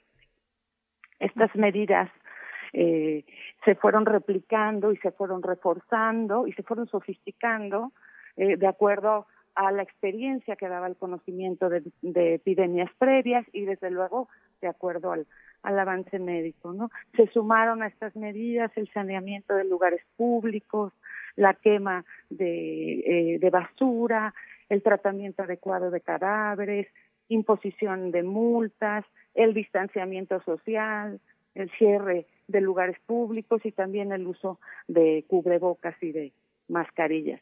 Desde luego estas medidas no solo se tomaron en casos de peste, también se tomaron en casos de otras epidemias como tifo, como cólera, como la fiebre amarilla o, eh, y, y, la viruela, especialmente en América. Claro. Eh, claramente entendían que las enfermedades eran contagiosas, ¿no? Porque eso, la experiencia, eh, desde siempre entendían que los enfermos emanaban el mal o incluso que las cosas que habían tocado los enfermos, ¿no? No se sabrá exactamente qué provoca las enfermedades y cómo se transmiten, sino hasta hasta finales del siglo XIX con la bacteriología. Lo que quiero destacar es que eh, la idea de, de las eh, poner en práctica para las cuarentenas eh, im- implica que había una cierta idea de entendimiento del periodo de incubación de la enfermedad, ¿no? Claramente la experiencia, el conocimiento empírico, la observación, pues generaba este eh, eh, esta esta práctica sanitaria, ¿no? Frente cuando aparecía una epidemia eh, se decía desde es una máxima que incluso Hipócrates eh, la decía que era irse presto, irse lejos y volver tarde. ¿no? Entonces así aparecieron, por decirlo de alguna manera, las cuarentenas voluntarias y domiciliarias, ¿no? Tal como las que narra Boccaccio en el Decamerón, ¿no? Aquellos que tenían los recursos, como lo estamos viendo hoy día, salen, ¿no? A parajes rurales, a parajes fuera de la ciudad, este, contagiada en ese momento, y este y bueno pues se pasaban allá la cuarentena no también desde luego diseminando la enfermedad a otros pa- parajes fuera fuera de la ciudad pero también eh, hubo cuarentenas ha, ha habido cuarentenas a lo largo de la historia obligatorias y terribles Daniel Defoe que es el, el autor de Robinson Crusoe también tiene eh, ot- otra novela que parece más una crónica eh, que se llama El diario del el diario de la peste de 1665. Ahí él narra una serie de prácticas de cuarentena realmente terribles. Se imponía la cuarentena obligatoria a toda la familia cuando solo un solo miembro de la familia se encontraba se encontraba contagiado. Entonces, realmente lo que hicieron fue condenar a familias enteras a la muerte, ¿no? Los encerraban en sus casas, ponían una cruz en la puerta y además ponían guardias afuera de la puerta para que no escaparan. Estos guardias generalmente terminaban también contagiados o incluso asesinados a manos de la de la familia que quería huir. Eh, este, eh, eh, entonces tenemos, digamos, estas dos como como dos las dos caras de las cuarentenas como se han practicado a lo largo de la historia. Quisiera mencionar que durante este mismo brote de peste en, en Inglaterra, la ciudad de Yam, eh, decidió eh, imponer la cuarentena, o, digamos un autoaislamiento. Y entonces sí logró detener el avance de la peste bubónica en, en, ese, en, esos, en ese año hacia el norte de Inglaterra. ¿no? Fue una especie de autosacrificio y, y, este, y que duró seis meses y se murió la mayoría de la población, pero sí tuvo, digamos, éxito esta cuarentena, ¿no? En casos de este tipo de enfermedades, eh, la cuarentena, lo, las cuarentenas logran cierto éxito, pero por ejemplo, otras cuarentenas, dependiendo la enfermedad en cuestión, no son exitosas. Las cuarentenas que se aplicaban para la fiebre amarilla no eran exitosas porque el, eh, o de relativo éxito porque el, el, el vector transmisor es el mosquito, ¿no? Entonces, bueno, pues era muy difícil detenerlo. Eh, en el caso de México, me gustaría agregar eh, que no, pese a que circularon tratados europeos sobre la peste, eh, y se imprimían incluso como eh, la doctora Molina del Villar lo establece, no hubo cuarentena. No se prohibía la libre circulación de personas, de mercancías y de animales. Sí se aplicaban otro tipo de medidas sanitarias, ¿no? En los lazaretos, en fin, ¿no? Pero no, pero no, no hubo cuarentenas. Va a ser eh, hasta el siglo XIX cuando ya se aplican cuarentenas y medidas eh, sanitarias incluso severas. Por ejemplo, durante un brote de tifo aquí en la Ciudad de México, en 1877, fueron los estados alrededor de la ciudad los que establecieron cuarentenas para las personas que venían de la ciudad. Al interior de la ciudad se, se, se, se abrió un lazareto, ¿no? Y se impusieron una serie de cordones sanitarios alrededor de los de los cuarteles más contagiados que generalmente, como además lo comentó hace poco el, el doctor Meyer, generalmente atacan o se ceban las enfermedades en los más pobres. ¿Mm? Claro. Doctora, Eh, también, perdón, solo hacer un paréntesis aquí, que es una pregunta que nos han hecho eh, últimamente, por obvias razones, en nuestra audiencia, saber cómo se frenó la fiebre española, bueno, esta gripe, la pandemia de gripe de 1918, que, bueno, el, el subtítulo o el adjetivo de española es, es bastante injusto, pero ¿cómo, cómo se contuvo un- una, una peste, bueno, una, una pandemia que tenía esa eh, ese alcance, esas posibilidades, eh, digamos, de, de alcanzar a, grandes partes de la población, no No, solamente la, en México. la, la, la influencia española fue realmente terrible, rápida, devastadorísima, ¿no? Y, eh, eh, y lo que pasa es que las enfermedades tienen como una historia natural. Una vez que se ha contagiado, digamos, la mayor parte de la población que, eh, o que la ha padecido, eh, la enfermedad tiende a desaparecer. ¿No? Porque digamos que ya no tiene a quién a quién brincar, por decirlo de esa manera, aunque realmente no se sabe muy bien qué es lo que causa, pero tienen una historia natural las las eh, eh, eh, las enfermedades y las enfermedades en sus manifestaciones este epidémicas, ¿no? Y ahora que tocas el punto justamente eh, de, de, de la de la influencia española, eh, quisiera eh, decir esta cosa, así como las cuarentenas han sido un recurrente frente a las epidemias, también hay otras cosas que son recurrentes o que aparecen, ¿no? Que son constantes y una de esas es justamente la que tú acabas de decir, que las enfermedades vienen de otro lado. Las enfermedades epidémicas no nos son propias, ¿no? Está la peste de Catay, eh, el, eh, el cólera asiático, incluso la gripe mexicana del 2009, ¿no? Siempre parece que son de otro lado, que tienen un origen fuera, ¿no? La gripe española, como dices, ni siquiera empezó en España, hay todavía un debate si empezó en Kansas o empezó en Francia, ¿no? Pero como España fue el primero que emitió la noticia, de, porque no estaba en guerra y no quería como ponerle más eh, dificultad a la situación, fue el primero que publicó que, que, que estaba pasando, ¿no? Que había un brote de una enfermedad, ¿no? Sobre todo cuando son estas enfermedades eh, que no se conocen y que no tienen un tratamiento eficaz, ¿no? Y otra de las constantes que, que, que aparecen durante las epidemias, y, con ello quizá me permito terminar, es que siempre se hacen, bueno, no quiero decir siempre, no quiero generalizar, pero por lo general se señala un culpable del origen y de la propagación de la epidemia. Generalmente esta acusación es un otro, ¿no? Igual como viene la epidemia de fuera, este es un otro el que causa, el que propaga o el que origina la enfermedad. Generalmente este señalamiento ha sido en términos eh, en grupos minoritarios a lo largo de la historia. Desde luego te puedo decir que esa lista es larguísima, ¿no? Desde cristianos, judíos, leprosos, musulmanes, brujas, prostitutas, chinos, africanos, homosexuales, pobres, migrantes e incluso el personal médico, ¿no?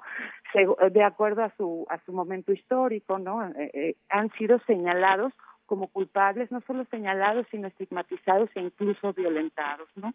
La quema de brujas o de leprosos durante eh, en la Edad Media como causantes de la epidemia han sido constantes, ¿no? Tristemente hemos visto hoy, ¿no? Cómo se ha señalado a ciertos grupos, ¿no? Incluso eh, que, pertenecen a este, a, a- al grupo que está ayudando, ¿no? Como lo decía la doctora Rosa María hace poco, a las enfermeras, ¿no? Señalados como culpables de la propagación, ¿no? Eh, finalmente son respuestas eh, que yo considero que la explicación más benévola al respecto es que son respuestas que quieren buscar cierto, con, cierto control sobre una situación de por sí incierta y descontrolada, ¿no?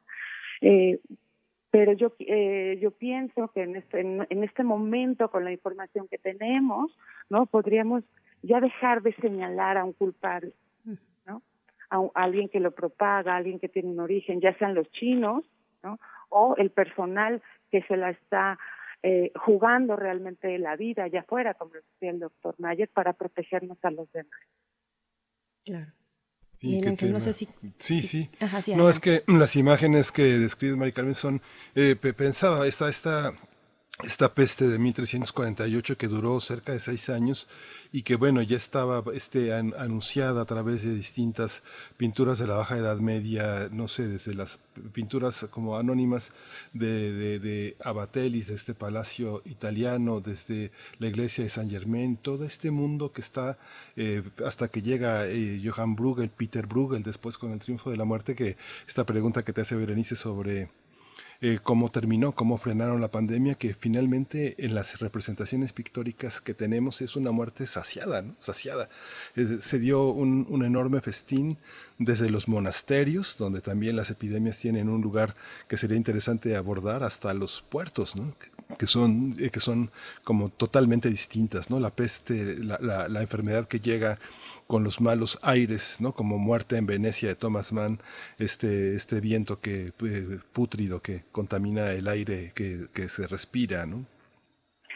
Sí, una de las explicaciones para, la para las enfermedades es este que se transmitía en el aire, que eran los miasmas fétidos, los miasmas olorosos y apestosos que se generaban en desagües o que incluso emanaban los cuerpos de los enfermos o de los cadáveres, los que propagaban la, la, la enfermedad, ¿no? Esta relación entre mal olor y enfermedad, pues me parece tanto lógica. ¿no? De ahí estas eh, eh, estas mascarillas de la peste que tanto hemos visto ahora, esta especie como de pico, ¿no? Que se llenaba de hierbas aromáticas y vinagre y en fin, ¿no? Para para no estar oliendo pues yo pienso la presencia de la muerte, ¿no? Durante estos brotes de peste tan terribles y me gusta mucho la imagen que dices de la muerte saciada, ¿no? De la muerte que ya acabó, de, de ahora sí que de, de eh, con, con, con la población. Estas pestes eran verdaderamente terribles, sobre todo porque son enfermedades, en el caso de la peste, en el caso de la lepra, son enfermedades muy gráficas, ¿no? Son enfermedades donde ves el, el, el, el bubón eh, inflamado, los ganglios inflamados, o la lepra que, que, que mutila y que deforma el rostro, ¿no? Entonces, estas eh, imágenes eh, dantescas que presentan estas enfermedades tan, tan gráficas, insisto, ¿no? Claro. Lo- las enfermedades y los nombres también sería interesante asomarse a la configuración de los nombres de los distintos males eh, ep- epidémicos que han recorrido el, el mundo. En este caso, para COVID-19 puede no entusiasmar mucho el nombre, pero finalmente también es una decisión política de la Organización Mundial de la Salud para desestigmatizar el, el- el nombre anterior que era el coronavirus de Wuhan, ¿no? que tanto uso político le dio Donald Trump, por ejemplo. Solo por poner, poner un ejemplo. Se nos está acabando el tiempo, pero Claro. nos va a dar mucho gusto regresar, eh, doctora Mari Carmen Sánchez, a esta conversación en un futuro próximo. Eh, pues no tenemos más que agradecer y también, ah, por cierto, hacer una invitación porque la eh, la Dirección de Literatura UNAM está haciendo diversos eh, conversatorios a través de Facebook Live y mañana a las 6 de la tarde hay uno en el que participas precisamente, doctora Mari Carmen Sánchez, Historia desde las enfermedades, ciclo de charlas. Es un ciclo de charlas que todos y todas están invitados. Exacto, vamos a, a, a ver, eh, a entender la literatura como un lector que además es historiador, que encuentra en la, en la literatura un, un lector que además se dedica a estos temas. Perfecto, pues Este, ahí está en el. Facebook. Muchísimas gracias, espero haber sido claro. Sí, con ¿Eh? mucha imaginación además. Sí. Muchas gracias, doctora. Hasta luego, gracias. Hasta pronto. Bueno, arroba literatura UNAM, ahí pueden encontrar pues mucha más información y acercarse y no perderle la pista a este ciclo de charlas, historias desde la enfermedad en el Facebook de eh, la Dirección de Literatura. Miguel Ángel ya nos está dando la hora, Ya las da la 8 hora. con 59, ya nos vamos. Adiós radios, amigos de la radio universitaria de Morelia, de la radio Nicolaita. Nos escuchamos mañana de, de, de 8 a 9 de la mañana. Gracias por estar con nosotros. Quédese aquí en primer movimiento. Síguenos en redes sociales. Encuéntranos en Facebook como Primer Movimiento y en Twitter como arroba PMovimiento. Hagamos comunidad.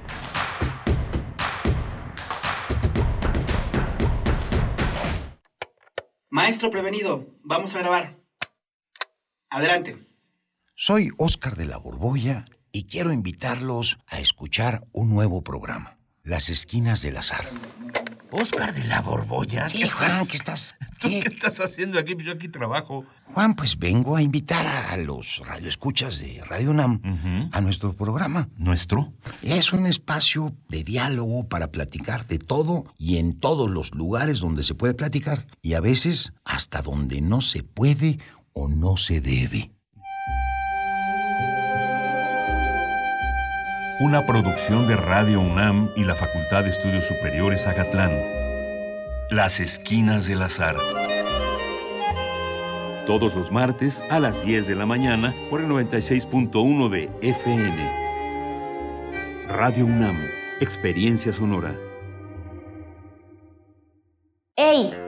El coronavirus se quiere meter con nuestros abuelitos. Tenemos que hacer todo lo necesario para cuidarlos y que ellos no tengan que salir de casa. Llevarles el mandado, sus medicinas y que no les falte nada. Y si vas a ayudarles, usa cubrebocas, lava y desinfecta tus manos y mantén distancia. Pero si no es necesario, no los visites. Llámales por teléfono, infórmales y diles lo mucho que los quieres. Al coronavirus lo vencemos juntos, pero no revueltos. Movimiento Ciudadano. Si te quedas en casa, puedes ser un héroe o una heroína como yo. Si hay más personas en las calles, seguramente habrá muchos contagios que saturarían los hospitales. No habría forma de ayudar a todos.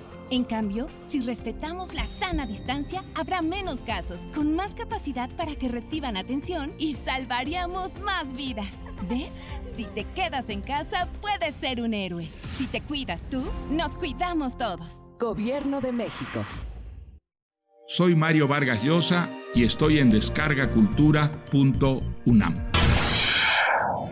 Disfruta. El cuento Sansóner argentino de Andrés Montero. La plática continuó entonces amenizada con una botella de whisky que mi excéntrico anfitrión se animó a abrir, pese a que por ese entonces él no era muy dado a beber. Yo acepté el gesto encantada. A ratos no podía creer que estaba con Jorge Luis Borges, el emergente escritor argentino que seguro daría mucho que hablar en algunos años más. Toda la cultura en tus oídos. www.descargacultura.unam.mx Hoy, nuestras ciudades callan. Pero hay un sonido que sigue y nos mantiene con esperanza. El personal de salud trabaja sin descanso para vencer esta pandemia. Protégelos y respétalos. Un mensaje del Comité Internacional de la Cruz Roja y la Cruz Roja Mexicana, con respaldo del IMSS.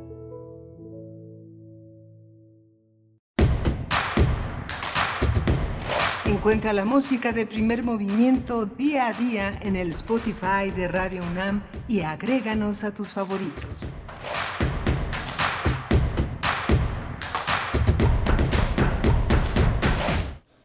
Hola, buenos días. Hoy es eh, martes 19 de mayo y son aproximadamente las 9.03, 9 a punto, desde las 9.04 de la mañana aquí en la Ciudad de México, de- desde donde transmitimos a través de Radio UNAM. Eh, Berenice Camacho y Miguel Ángel Quemain. Berenice Camacho, buenos días, ¿cómo estás? Hola Miguel Ángel Quemain, muy bien, muchas gracias. Gracias a todos ustedes que continúan aquí en sintonía con la radio universitaria de la UNAM. También a quienes están allá en cabina en Adolfo Prieto 133 en la Colonia del Valle, nuestra productora Frida Saldívar, acompañada también en los controles técnicos de Arturo González. Gracias a ambos por estar ahí en esta alternancia que tenemos en la producción. A veces es Frida, a veces es Uriel Gámez y todo el equipo de primer movimiento desde casa, eh, guardando la sana distancia en este confinamiento que, que, bueno, todavía va eh, en sus momentos importantes. No hay que soltar el paso, hay que mantenerse en casa en la medida de nuestras posibilidades y solamente salir para lo eh, estrictamente esencial. Hay que cuidarnos a nosotros mismos, a nuestras familias, en lo personal, en lo colectivo. Y pues bueno, vamos a tener el día de hoy para esta tercera hora de martes 19 de mayo una mesa mm, pues muy importante para estos momentos, eh, cómo, cómo se está pensando el regreso a clases y qué, qué, qué, qué depara también este plan de desconfinamiento para el ciclo escolar 2019-2020. Tendrá que ser escalonado, por supuesto, como ya lo han dicho las autoridades, con respecto a todas las actividades, las económicas, las escolares, las, las laborales, pues también las de esparcimiento, las de recreación y vamos a estar eh, comentando eh, precisamente sobre el ciclo escolar y la pandemia de la COVID-19 con el doctor Manuel Gilantón. Él es investigador del Centro de Estudios Sociológicos del Colegio de México, especialista en sociología de la educación. Ha estado muchas veces desde hace mucho tiempo con nosotros y es eh, un colaborador muy, muy querido, muy respetado, como lo son todos. Eh, y, en, el caso específico de la educación, pues tiene este pulso interesante y reflexiones siempre mm, que nos dejan, que nos aportan mucho eh, incluso más que dividir, pues generan puentes de comunicación y, me parece que no se pueden perder esta mesa del día. Pero antes, antes Miguel Ángel, tenemos eh, pues recomendaciones culturales. No sé si quieras agregar algo antes de, recomendar algunas cosas. Es una mesa compleja, muy rica. ojalá y nos manden nuestros radioescuchas muchas opiniones. está verdaderamente, cuando se habla de un país dividido, el tema de la educación es muy fuerte. Por una parte, los alumnos presionan de una manera muy, muy, muy, este, muy enjundiosa. Por otra parte, los padres de esos alumnos, en el caso de la escuela de la educación básica, por otra parte, las autoridades eh, inmediatas, los directores, los las autoridades escolares, a los propios profesores y por otra parte las autoridades, las más altas autoridades, a, los, a los directivos de las escuelas que presionan a los profesores. Es un panorama complejo. Por otra parte, los gobernadores que también han dado como una especie de, este, signos de esas pequeñas rebeldías al gobierno federal que se traducen en una gran impaciencia hacia la población, un gran desconcierto, una gran confusión, una gran incomunicación, que bueno, valdrá la pena este, acotarla y tratar de salir adelante en términos de la comunicación para que la gente se quede en casa, para que la gente no salga. Y el gran dilema de hoy es cómo serán evaluados los alumnos que están tomando clases a distancia y los que se, este, se quedaron aparte de este proceso por falta de, de acceso a la conexión. ¿no? Así es, y la invitación que haces a que participen a través de redes sociales es, es muy pertinente porque de alguna manera u otra, sobre todo tratándose de una audiencia como la que tiene Radio UNAM, que, que tiene una buena cantidad de profesores, de profesoras, pues a todos nos toca, eh, ya sea vinculados directamente con el sector educativo o no, es algo que marca la educación en este país y en cualquier país, es algo que marca la ruta, que marca las dinámicas de vida, cuando eh, regresan los chicos y chicas a clases, pues esta, eh, este país, estas ciudades, eh, todos los rincones del país modifica y vuelve de nuevo a sus prácticas cotidianas. nos da este sentido, mm, digamos, de, de, lo cotidiano, del ritmo cotidiano, y pues bueno, que se ha visto fracturada por este, pues esta llegada, la llegada de la pandemia y, también será muy interesante, digo, ya nos estamos emocionando y adelantando mucho a lo que vendrá en la mesa, pero será muy, muy interesante poner eh, en perspectiva lo que, pues, pues la, el primer año, sí, el primer año ya en marcha del nuevo modelo educativo que propone el proyecto de la cuarta transformación, pues cómo se ha visto truncado y modificado, como lo ha hecho todo, todo el mundo en, todos los aspectos de la vida pública y de la vida particular. En fin, manden sus comentarios, arroba PMovimiento en Twitter, Primer Movimiento UNAM en Facebook. Hay mucho que decir y nos ilustrará mucho también lo que nos puedan compartir. Pues bueno, vamos a, pasar a algunas recomendaciones culturales. La primera es para hablar de la revista de la universidad. Ustedes la pueden encontrar en línea. La revista de la universidad eh, nos invita a leer en estos días de encierro el diario de la pandemia. Ya hemos hablado de algunos de sus artículos que se encuentran en, en el dossier aquí en este programa. Se trata de aportaciones individuales de escritores, escritoras de todo el mundo que abordan pues esta situación inédita en una edición especial en línea que se actualiza periódicamente, que esa es una de las ventajas de, de, en estos momentos al menos aprovechar la virtualidad para poder ponernos al día y no suele y no, no, ocurre esto necesariamente cuando se tiene el impreso. El diario de la pandemia se puede leer en la página de la revista de la universidad y en sus redes sociales en Facebook y también en Twitter. En Facebook están como arroba revista de la universidad y en Twitter arroba revista guion bajo UNAM. Sí, y la recomendación en TV UNAM, TV UNAM estrenó el viernes pasado el documental Jorge Ibargüengoitia dice de sí mismo. Este documental lo dirigió Enrique Quintero y gira en torno a la vida y obra de Ibargüengoitia, periodista, narrador, dramaturgo eh, de origen guanajuatense. Cuébano es, su escenario fundamental, uno de los más agudos críticos de la realidad social y política de México. Jorge Ibargüengoitia dice de sí mismo, se puede ver en línea en el portal de TV UNAM, hay que buscarlo como portafolio, es la sección que tiene este, este patrimonio y, o dice de sí mismo Jorge Ibargüengoitia, si lo va a encontrar sin ninguna dificultad y bueno, solo hay que verlo. Así es, solo hay que verlo, tv.unam.mx y para descarga cultura a través de esta plataforma de Cultura UNAM eh, pueden encontrar la serie Como ves, Ciencia para Llevar. Nos invita a escuchar El jardinero de Lineo de María Emilia Beller. Es eh, bióloga, maestra en filosofía de la ciencia por la UNAM y divulgadora científica que elaboró esta cápsula responde a preguntas eh, tales como cuál es el origen y por qué el alto valor de la grana eh, cochinilla desde hace siglos, cómo España logró mantener el secreto del origen de esta tintura natural durante tantos años, qué relación hay entre el popular naturalista sueco Carlos Linneo y este preciado color carmín que para el caso de nuestro país pues tiene una historia riquísima, se han hecho exposiciones, conversatorios sobre la grana cochinilla, así es que, bueno, esto lo pueden encontrar. Eh, ah, bueno, es una lectura que está a cargo de Mariel Medina Lugo y lo encuentran en descarga cultura.unam.mx, El jardinero de Lineo. Así es que, bueno, hasta aquí las recomendaciones culturales para esta mañana. Eh, nos vamos a ir con la poesía necesaria, Miguel Ángel. Vámonos. Primer movimiento Hacemos comunidad. Es hora de Poesía Necesaria. En, esta ocasión, eh, la poesía necesaria es de Angelina Muñiz Uberman y se titula Los cuatro jinetes de la corona. Esta poesía apareció en Diarios de COVID-19, un espacio pensado para recoger emociones, reflexiones, consejos que nos permitan ver la pandemia desde distintas miradas y así estar, si acaso, un poco menos solos. Angelina Muñiz, eh, hemos leído muchas veces poemas de ella en este espacio. Ella es ensayista, narradora, poeta. Ella nació en Francia en 1936 es una de nuestras grandes, grandes maestras en la universidad. Ella es doctora en letras por la UNAM y en lenguas romances por la Universidad de Pensilvania y de la City University of New York.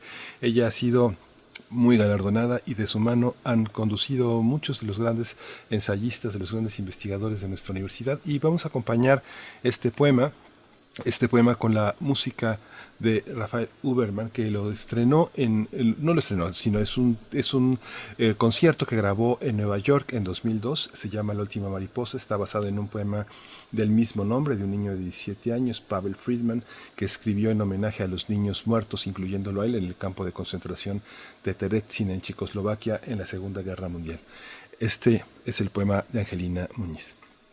Dice, se abrió el pergamino de los siete sellos, no ayer, sino hoy.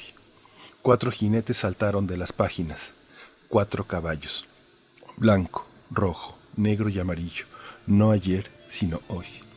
Salpicaron a su paso el aliento de la muerte, gotas de rocío, espuma, saliva, transparentes de cristal, diamantes de la corona extraviados, signos de todo mal envuelto en dolor. El invisible recoge su manto y los caballos al galope no pueden ser detenidos. Blanco, sin principio ni fin, niega su luz, rojo de sangre en éxtasis derramada, negro de hambre desmaya los trigales, amarillo de muerte acecha en las esquinas, no ayer sino hoy. La corona de la creación se desmorona, no el invisible, sino los invisibles todopoderosos. Entran y salen de uno a otro confín, espuma entre las manos batida, saliva que se esconde humillada, sola la esperanza del rocío baila, máscara de otros tiempos cubre deseos de no ser reconocidos como si así se ahuyentara la corona de todos los tiempos, en este nuestro tiempo renacida, al trote de los cuatro caballos enloquecidos, no ayer, sino hoy.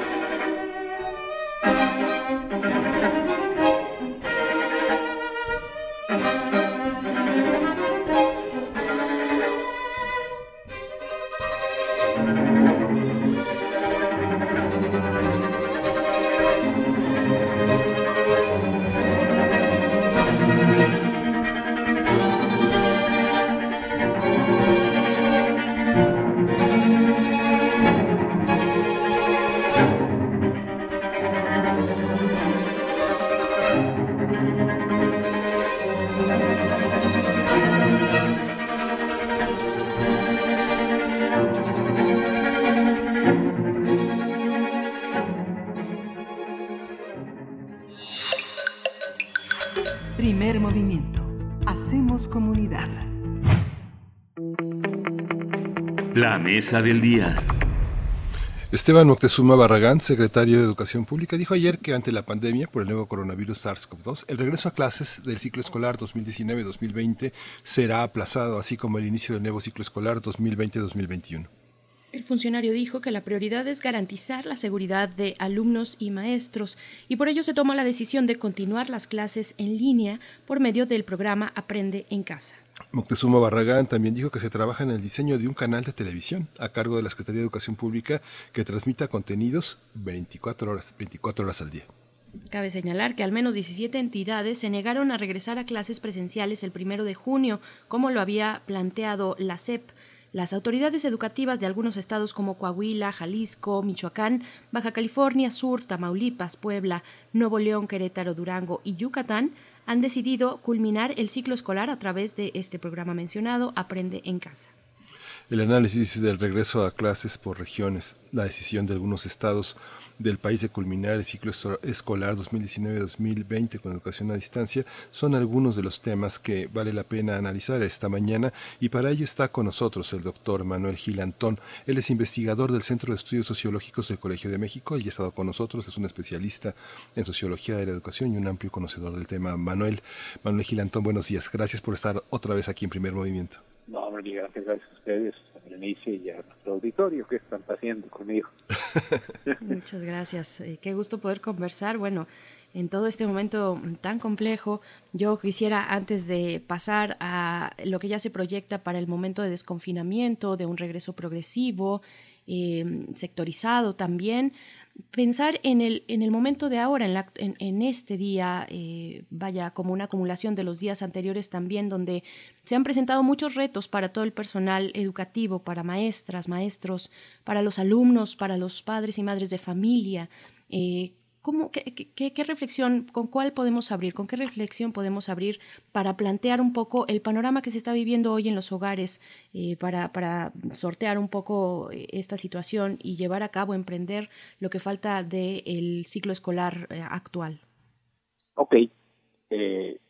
A ver, yo creo que una de las primeras cuestiones es que yo que todos los que estamos en nuestras casas, que somos profesores y los chiquillos, los muchachos de prepa, de superior, tenemos la gran oportunidad de reflexionar muy a fondo lo que significa esta pandemia en términos de la el, el mundo gritándonos ya basta, ¿no? No, no podemos seguir con un proyecto de considerar la naturaleza como distinta a nosotros y agredirla. Y bueno, eh, en ese contexto que nunca pensamos vivir en esta hecatombe, eh, tan, tan fuerte, tan compleja, tan incierta. En materia educativa yo creo que vale la pena decir que eh, ningún país estaba preparado, no tiene por qué esto ser concebido como una crítica a México, sino a todos los sistemas educativos del mundo que ante la necesidad de resguardarse, de confinarse eh, tantas semanas, lo que generó a toda prisa no es educación virtual, no es educación en línea, sino que es escolarización remota de emergencia. Y es muy distinto decir que pudimos hacer educación a distancia, educación virtual, cuando lo que hicimos fue meter a la escuela a través de mecanismos remotos por la emergencia. Esta idea de educación remota de emergencia es de Julio Mosquera, eh, que tiene un la, la leí en un sitio que se llama aporrea.org para citar correctamente, ¿no? Porque me parece una idea extraordinaria. Porque si no, seguimos pensando que eh, está la escuela en casa. Y creo que no, lo que debe haber en casa es el aprendizaje en casa. Cuando la escuela entra a la casa, a través de las plataformas, cuando se puede, que hay conectividad y energía y todo eso, lo que entra es un salón virtual. Lo que entra es quizá la peor versión de la escuela, porque es la escuela en la que un señor o señora habla, los dibujos, las caritas que están ahí escuchan, damos la misma clase vertical y bancaria, porque no, no tenemos modo de aprovechar las nuevas plataformas para ver un video, de este, visitar un museo, etcétera, ¿no?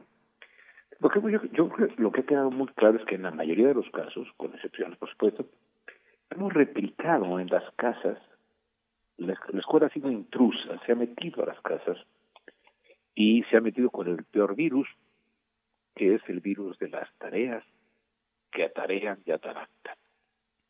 En una lógica de que los niños tienen que estar y las niñas tienen que estar ocupados en una esquina de la mesa del comedor hasta las 10 de la noche, haciendo planas, los papás tomando fotos para mandar evidencias, porque el director tiene que mandar las evidencias al supervisor, el supervisor tiene hasta las 3 para mandarlas a, a quién sabe quién, a un barranco, a una, a una estupidez, ¿no? Entonces, me parece que nuestra, que nuestra experiencia hasta el momento, insisto, con excepciones, y también muy desigual en términos de la desigualdad social del país. O sea, hay personas con computadoras, con conectividad, insisto, otros con la tele, el radio, otras personas pues con cuadernillos del CONAFE que son heroicos. Entonces, también la pandemia nos, nos, así como nos descubre con un sistema de salud muy deteriorado por tres décadas y media de descuido, pues también nos encuentra el sistema escolar bastante maltrecho, ¿no? Entonces, maravillado, este, a ver, recordemos, en Miguel y Bernice, tuvimos la enciclomedia con Fox, las habilidades digitales para todos con Calderón. No sé cómo se llamó el programa de, de Peña, ¿no? Millones y millones, miles de millones de pesos, sobre todo para los más pobres. Hoy no tienen ese vehículo, ¿no? La enciclomedia está arrumbada, es un enorme fraude. Esa sería mi primera opinión. Sí. Mi- Miguel Ángel. Sí, doctor. Hay una hay una parte, bueno, yo recuerdo, yo recuerdo que eh, eh, eh, mi niñez circulaba por San Juan de Letrán, antes de que fuera el eje central, y veía clases de enfermería, clases de electricidad, estudie para radiotécnico. Y veo ahora en el pasaje Sácalo Pino es una gran cantidad de libros eh, muy profesionales, muy muy importantes donde enseñan herrería, carpintería, toda una serie de oficios. Y cuando estudié periodismo y hice mis pininos, la gente pensaba que se trataba de un oficio, que había que este, ser enormemente autodidacta. Hoy tenemos otra visión de muchas cosas y si queremos hacer un flan de coco vamos a YouTube. ¿Eso es un poco lo que está proponiendo el sistema actual o me equivoco?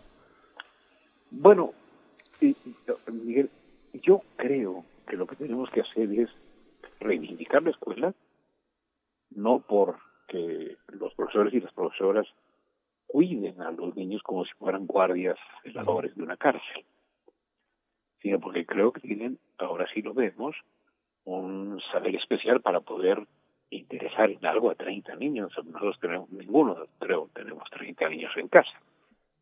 Eh, esa capacidad pedagógica, etcétera, pues es muy importante, lo presencial de la escuela, etcétera. Hay que reivindicar la escuela. Ojalá podamos regresar a ella en algún momento, porque es una institución muy valiosa.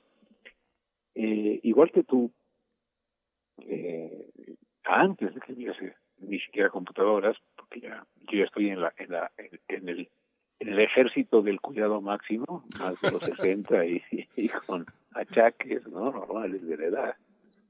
Eh, me acuerdo que había este a- estas cosas que eran eh, aprende a distancia, ¿no? mandaban cuadernillos, ¿no? Este, incluso mandaban también en cuadernitos con, con mecánica nacional, uno aprendía a, a- ¿cómo se llamaba así? Mecánica, no, mecánica era fue una película, mecánica americana, no sé qué, bueno.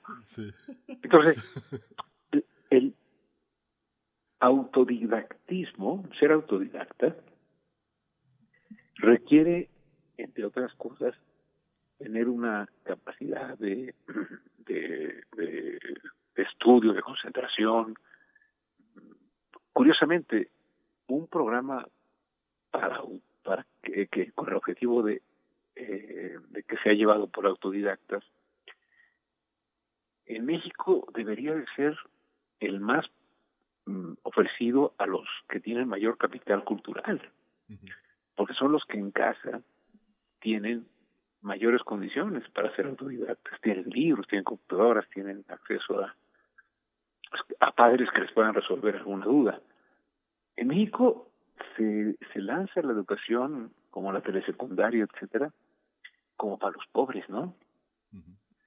Es decir, eh, tú no alcanzas a ir a la escuela, pues ahí te voy a mandar la señal a una telesecundaria que no tiene luz, no tiene tele, y a veces tiene profes, ¿no? En esta forma tan tan fea de país que tenemos de dar la mejor educación al que menos la requiere y la peor al que más la necesita. Entonces, yo tengo la impresión de que si vamos a pasar un buen rato sin poder volver a las escuelas en términos presenciales, sí valdría la pena, eh, escuchaba, por ejemplo, tener un canal de televisión en, en la, en la, como quiere la SEP, está muy bien. Pero, ¿para qué nos sirve un canal si vamos a hacer pláticas aburridas con actores que dicen que son maestros? No, hay que llenar esa televisión educativa como la, televisión educativa inglesa, digamos, llena de documentales, de cine, de ciclo de cine, de teatro, de cultura, para entender que la educación es más que la escolarización, ¿no?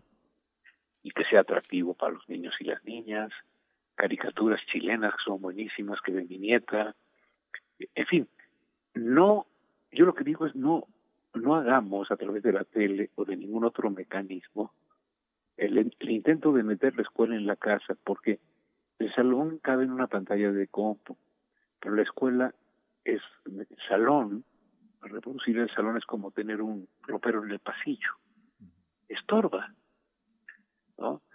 Y creo que en el afán de continuar, en el afán de creer que ya todos son, vamos a volver a la normalidad, hay que tener muchísimo cuidado con un retorno apresurado a clase porque no tenemos salones para sana distancia, no tenemos un transporte para sana distancia.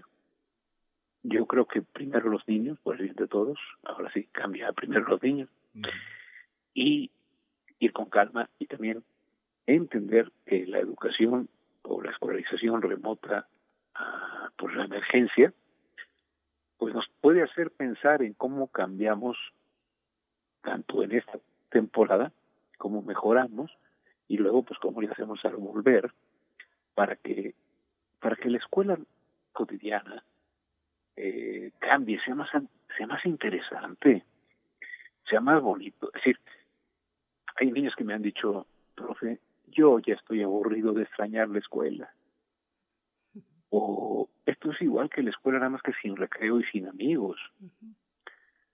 La escuela es socializadora, la escuela es el sitio donde uno se enamora, la escuela es el sitio donde uno conoce gente de otro color, que come diferente, que tiene otro Dios o que no tiene Dios y sin embargo es bueno. La escuela es eso, la escuela es estar con otros adultos que no son los nuestros padres ni familiares, la escuela tiene mucha importancia en la vida social, en la vida económica también. Imaginen cuántos viajes se han dejado de hacer, cuántas papelerías han dejado de... Eh, un día habría que hacer ese estudio, Miguel Ángel y Berenice, cuánto a la economía le, le aporta la educación. Eh, es lo que yo creo, ¿no? Que, que mm, las pandemias por sí solas causan dolor y muerte. Pero puede ser que nos muestren ciertas limitaciones que ojalá cuando podamos eh, volver a, lo presencial este, las tomemos en cuenta, ¿no? Eh, si quieren nada más una, una este, pues, pues una, una experiencia personal. Yo hace años pasé por un asunto de un cáncer que podía haber sido muy feo. Lo agarraron bien a tiempo los doctores y aquí me tienen dando lata, ¿no? Y cuando me dijeron, ya estuvo, Manuel, ya, ya, ya el tumor se dio, yo dije, yo voy a aprovechar cada día que me quede, ¿no? Porque pues le di la vuelta al hoyo. Como a la semana ya se me había olvidado. ¿no? Es bueno tener capacidad de olvido, pero esta idea de que no vamos a regresar a distintos, yo creo que en una semana vamos a estar más o menos en lo mismo si no nos organizamos, ¿no? Sí. Doctor Manuel Gilantón, bueno, hay varios comentarios en redes sociales y se trata también de eso, de incluir eh, una posibilidades más amplias de, de diálogo nos dice por aquí, por ejemplo, Mayra Elizondo, dice, me parece que en esta histeria compiladora, hablando de contenidos, se está desperdiciando una oportunidad de oro para enseñar el valor de la solidaridad, el bien común, la responsabilidad personal de la salud. Nos dice que ella como profesora cambió sus aplicaciones de matemáticas a epidemiología y recursos hospitalarios. Es solamente un ejemplo. Tenemos, eh, eh, como es lógico entre nuestro auditorio, pues muchos profesores y profesoras de todos los niveles y yo quiero preguntar, en estas reflexiones que ahora nos llaman, que van desde pensar lo importante hasta lo urgente, que es una tensión que se encuentra ahí, eh, ¿qué, pedirles y qué no pedirles a, los docentes, a las maestras y maestros? Eh, se les pide, por un lado, que tengan que cubrir de alguna manera y con sus medios y como, como puedan eh, los planes de estudio para terminar, para cerrar de la mejor manera o no tan golpeado este ciclo escolar, que bueno, ya, ya es complejo en sí mismo, eh, donde además estaba estrenando este nuevo modelo educativo, ¿no? Que, que, también agrega una complejidad, pero además se les pide incluir reflexiones eh, en las clases que son virtuales, ¿no? Donde no hay, hay una cercanía, pero muy distinta, marcada por otros factores que son fundamentales estas reflexiones, pero, eh, o sea, claro que hay que pensar en la desigualdad que ha traído, o, en la evidente desigualdad que ha traído esta pandemia y cómo se sigue sumando factores eh, de desigualdad hacia ciertos sectores, en fin, todas las reflexiones que, que pudiésemos verter en estos momentos a través de las clases, pero no es mucho pedirles a los profesores, a los docentes en este momento. Sí, eh, curiosamente aquí, digo, no sé qué opinen mis colegas profesoras y profesores de preescolar, de primaria, ¿no? Con los que yo he platicado, me han dicho, mira, la CEP nacional propuso que cada chaval pasara dos horas ante la tele y con eso más o menos, ¿no?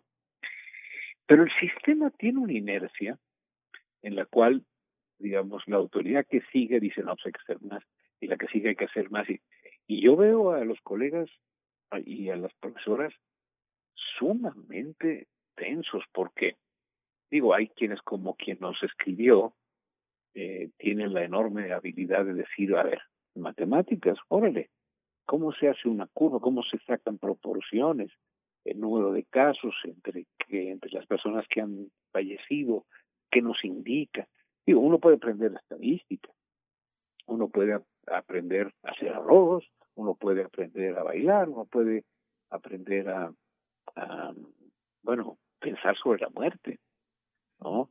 Pensar sobre lo que hemos hecho ambientalmente. Todo ese aprendizaje valdría la pena. Pero lo que se nos ha colado en muchos casos es la terquedad de querer hacer la escuela tal como es, autoritaria y vertical, en términos de su didáctica y de su pedagogía.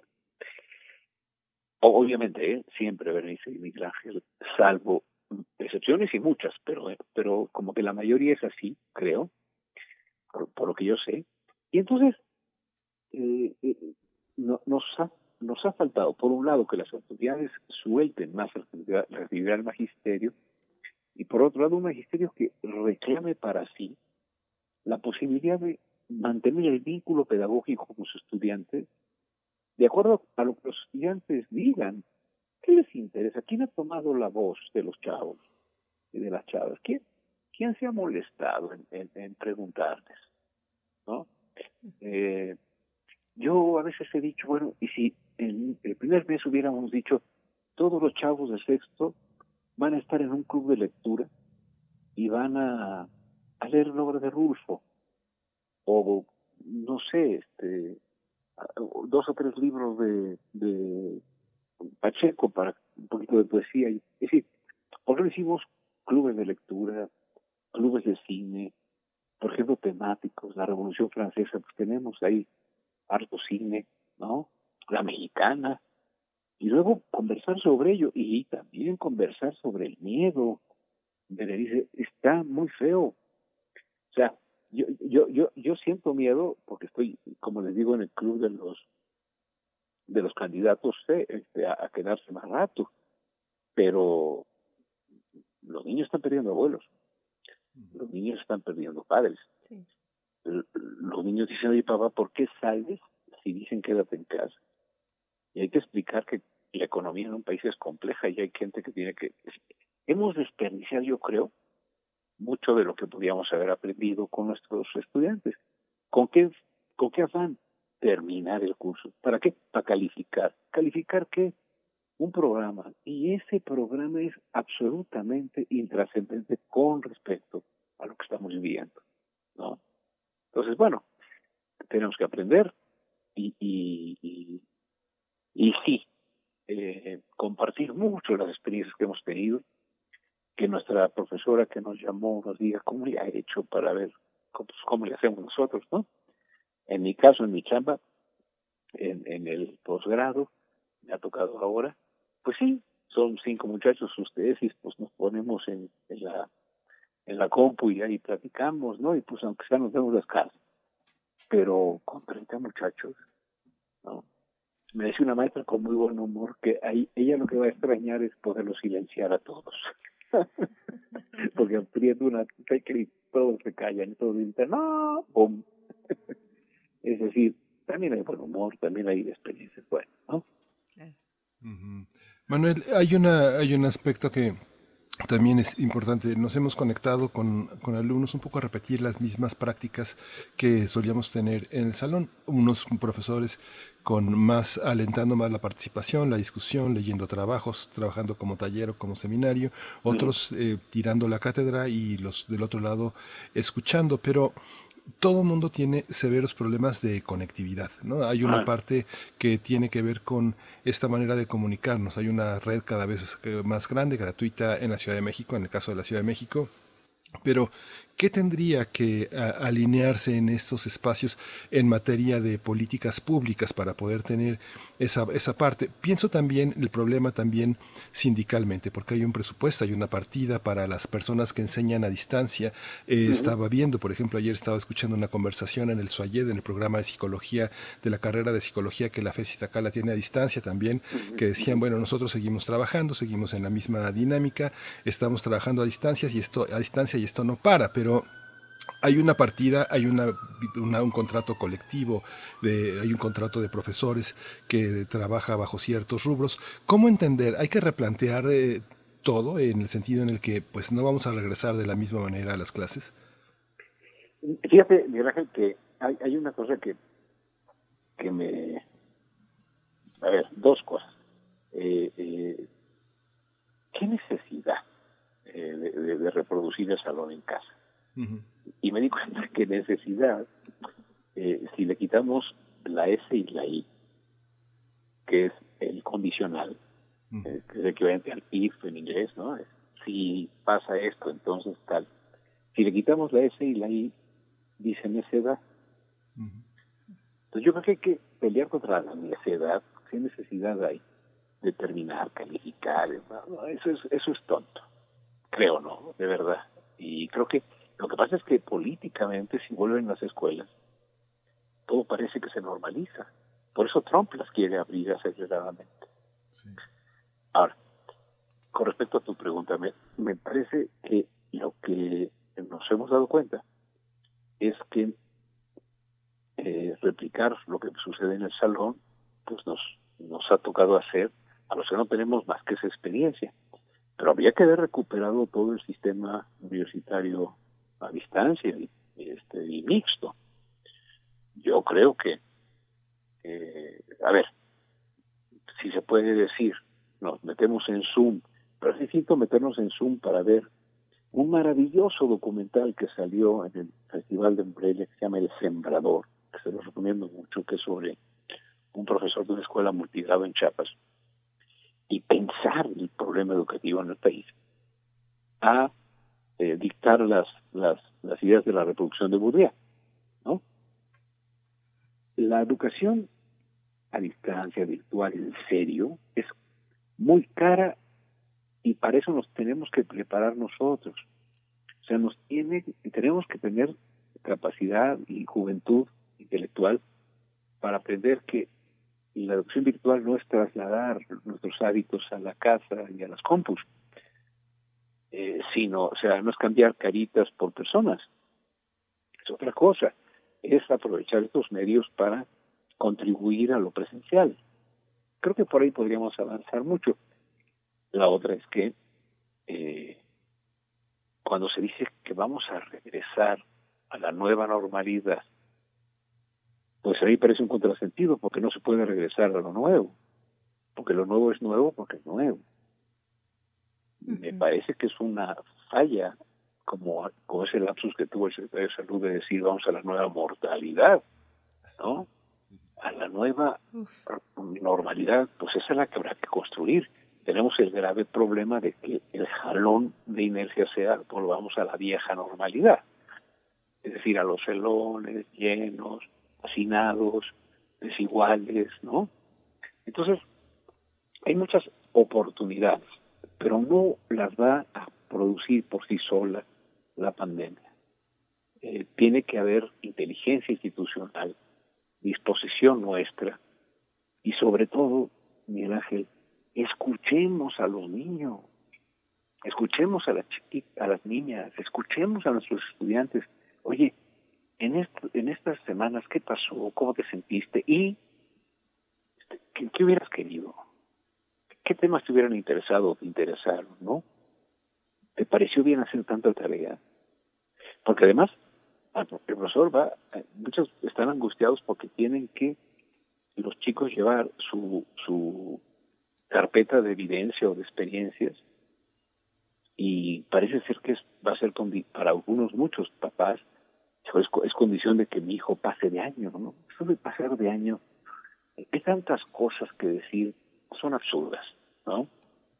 Entonces, por eso, por ejemplo, en este documental de, la película preciosa que se llama El Sembrador, uno se da cuenta que los chavos mayores ayudan a los chiquitos, etcétera, de repente digo, con bien, bien, bien, bien, con buena infraestructura, con buenos recursos, todas las escuelas deberían ser multigrado para que los de sexto le, enseñen a los de primero, los de tercero.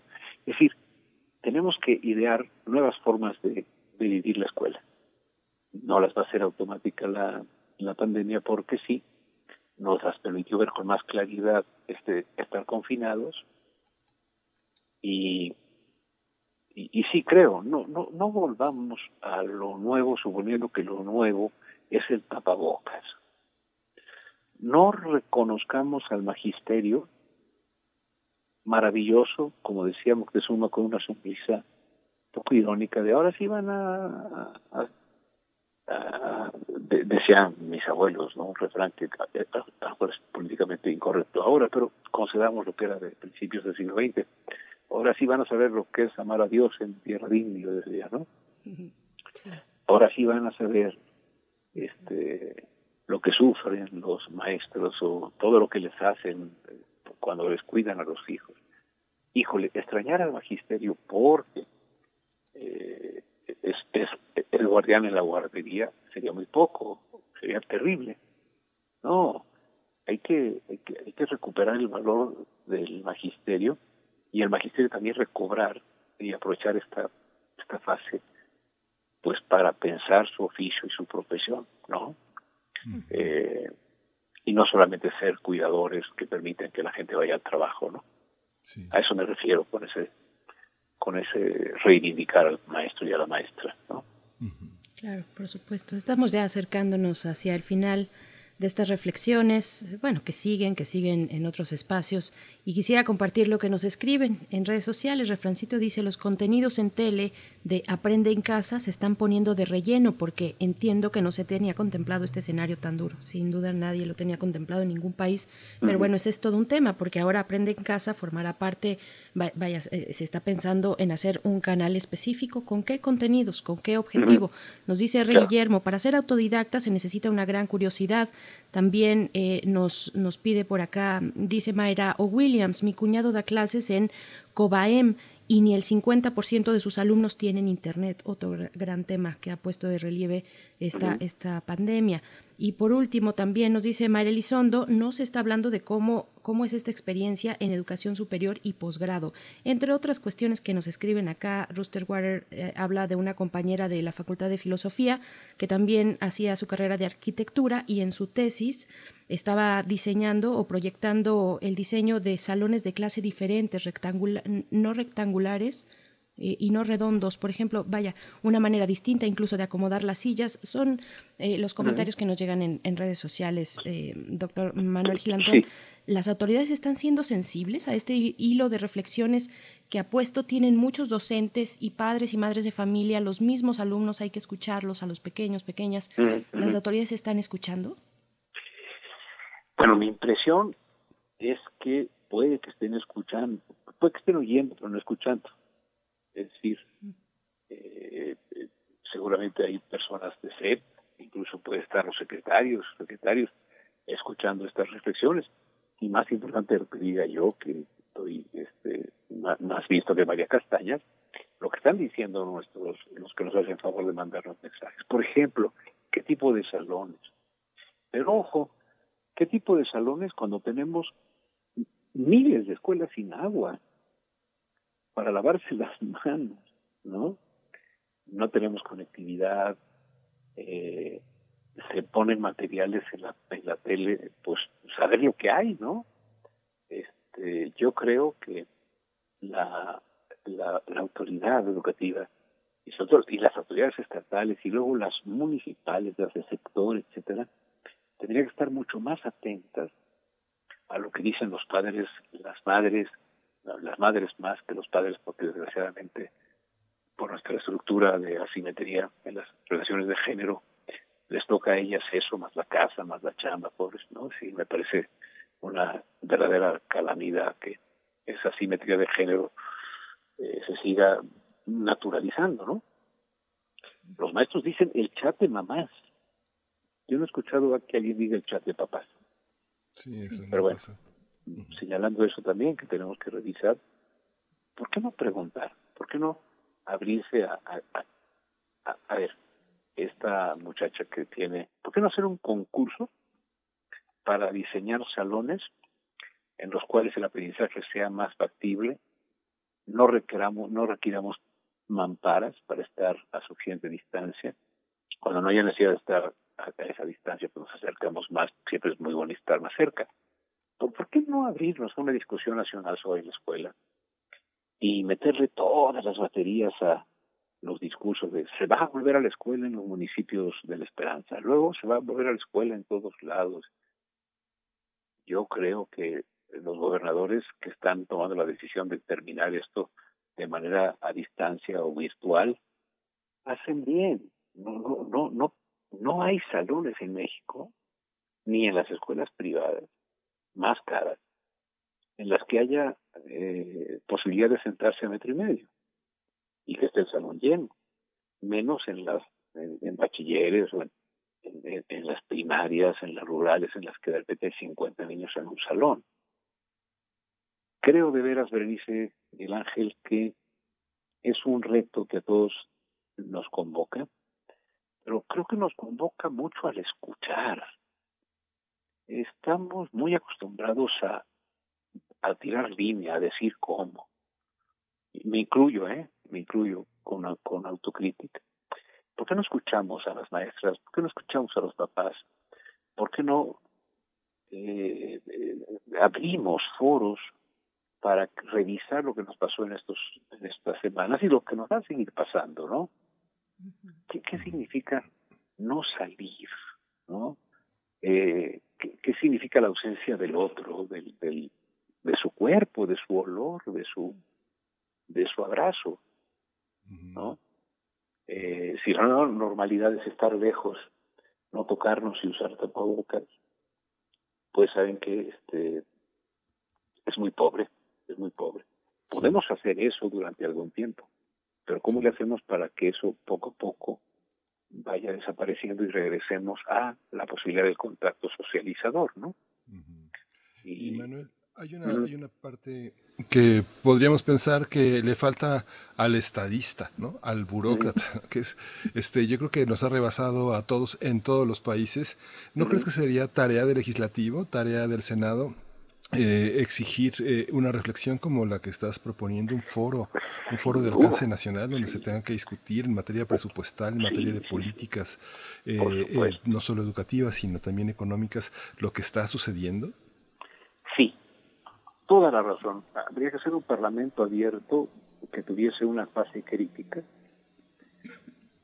Mm, A, a mí me, me, me produce una indignación humana gravísima, grande, este, dolorosísima, escuchar personas que quieren que haya muertos en las calles para tener razón, ¿no? Eh, Estamos ante una emergencia, de estar todos, es decir, eh, eh, no se dejaron inconclusos trescientos y pico de hospitales de las gestiones pasadas por corrupción, por mala planeación, por mala administración. Si suponemos, Miguel Ángel, que hay, hubiese habido 10 camas, tendríamos 3.000 más.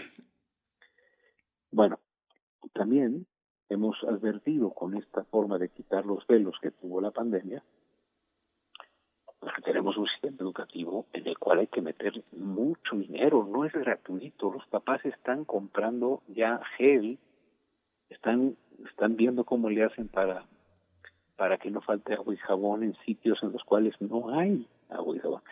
A yo creo que habría que hacer un parlamento abierto, fuerte, con mucha presencia de profesores y de niños y de jóvenes, uno que otro especialista, desde luego me excluyo, porque yo soy sociólogo, pero hay gente que le sabe mucho a la cuestión educativa, y que pensemos qué debemos resolver y luego hacia dónde. Porque eh, yo siento que hay mucha prisa. Entonces le preguntas a alguien que va muy apurado, oye, ¿por qué vas tan rápido? Es que tengo que llegar. ¿A dónde vas?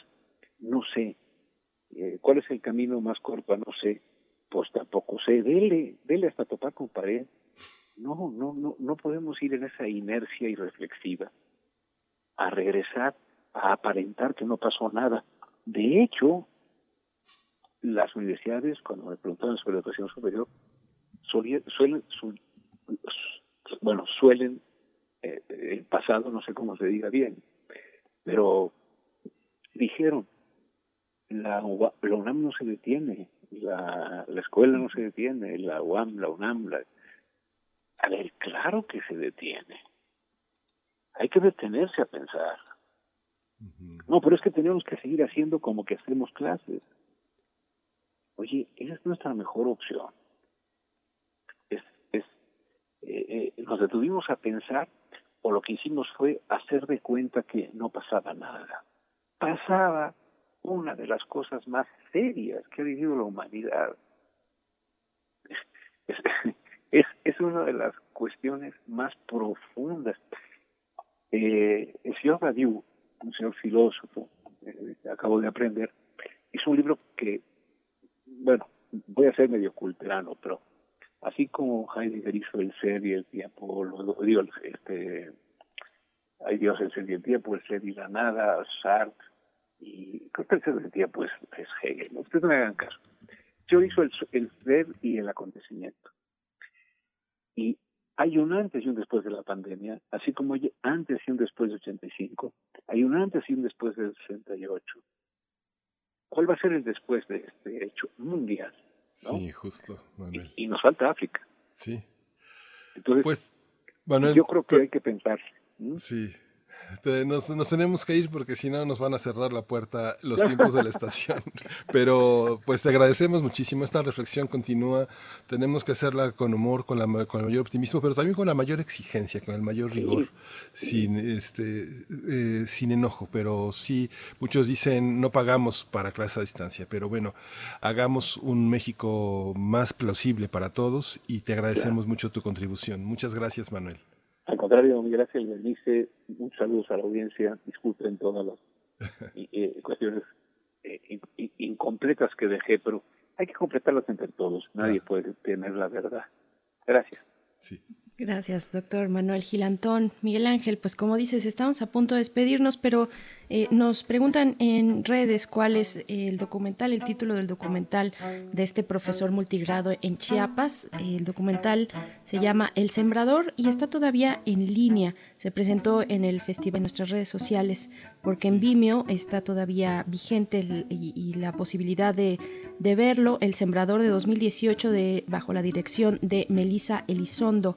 De, eh, pues bueno, ahí está, eh, yo creo que puede quedar ahí en nuestras redes sociales, todavía se alcanza a ver de manera gratuita. Sí, el Festival Internacional de Cine de Morelia no pudo realizarse en, eh, presencialmente, pero se realizó en línea y todavía hay varias producciones extraordinarias que no vamos a libre y hay que aprovecharlo mientras dure. Así es, gracias a todos por escribir, por escuchar. Nos encontramos mañana a partir de las 7 de la mañana. A todo el equipo del primer movimiento, quédense aquí en Radio UNAM. Nos despedimos, Miguel Ángel, gracias. Nos despedimos, Berenice Caucho. Buenas, eh, buenas, buenos días, gracias a todos. Esto fue Primer Movimiento. El mundo desde la universidad.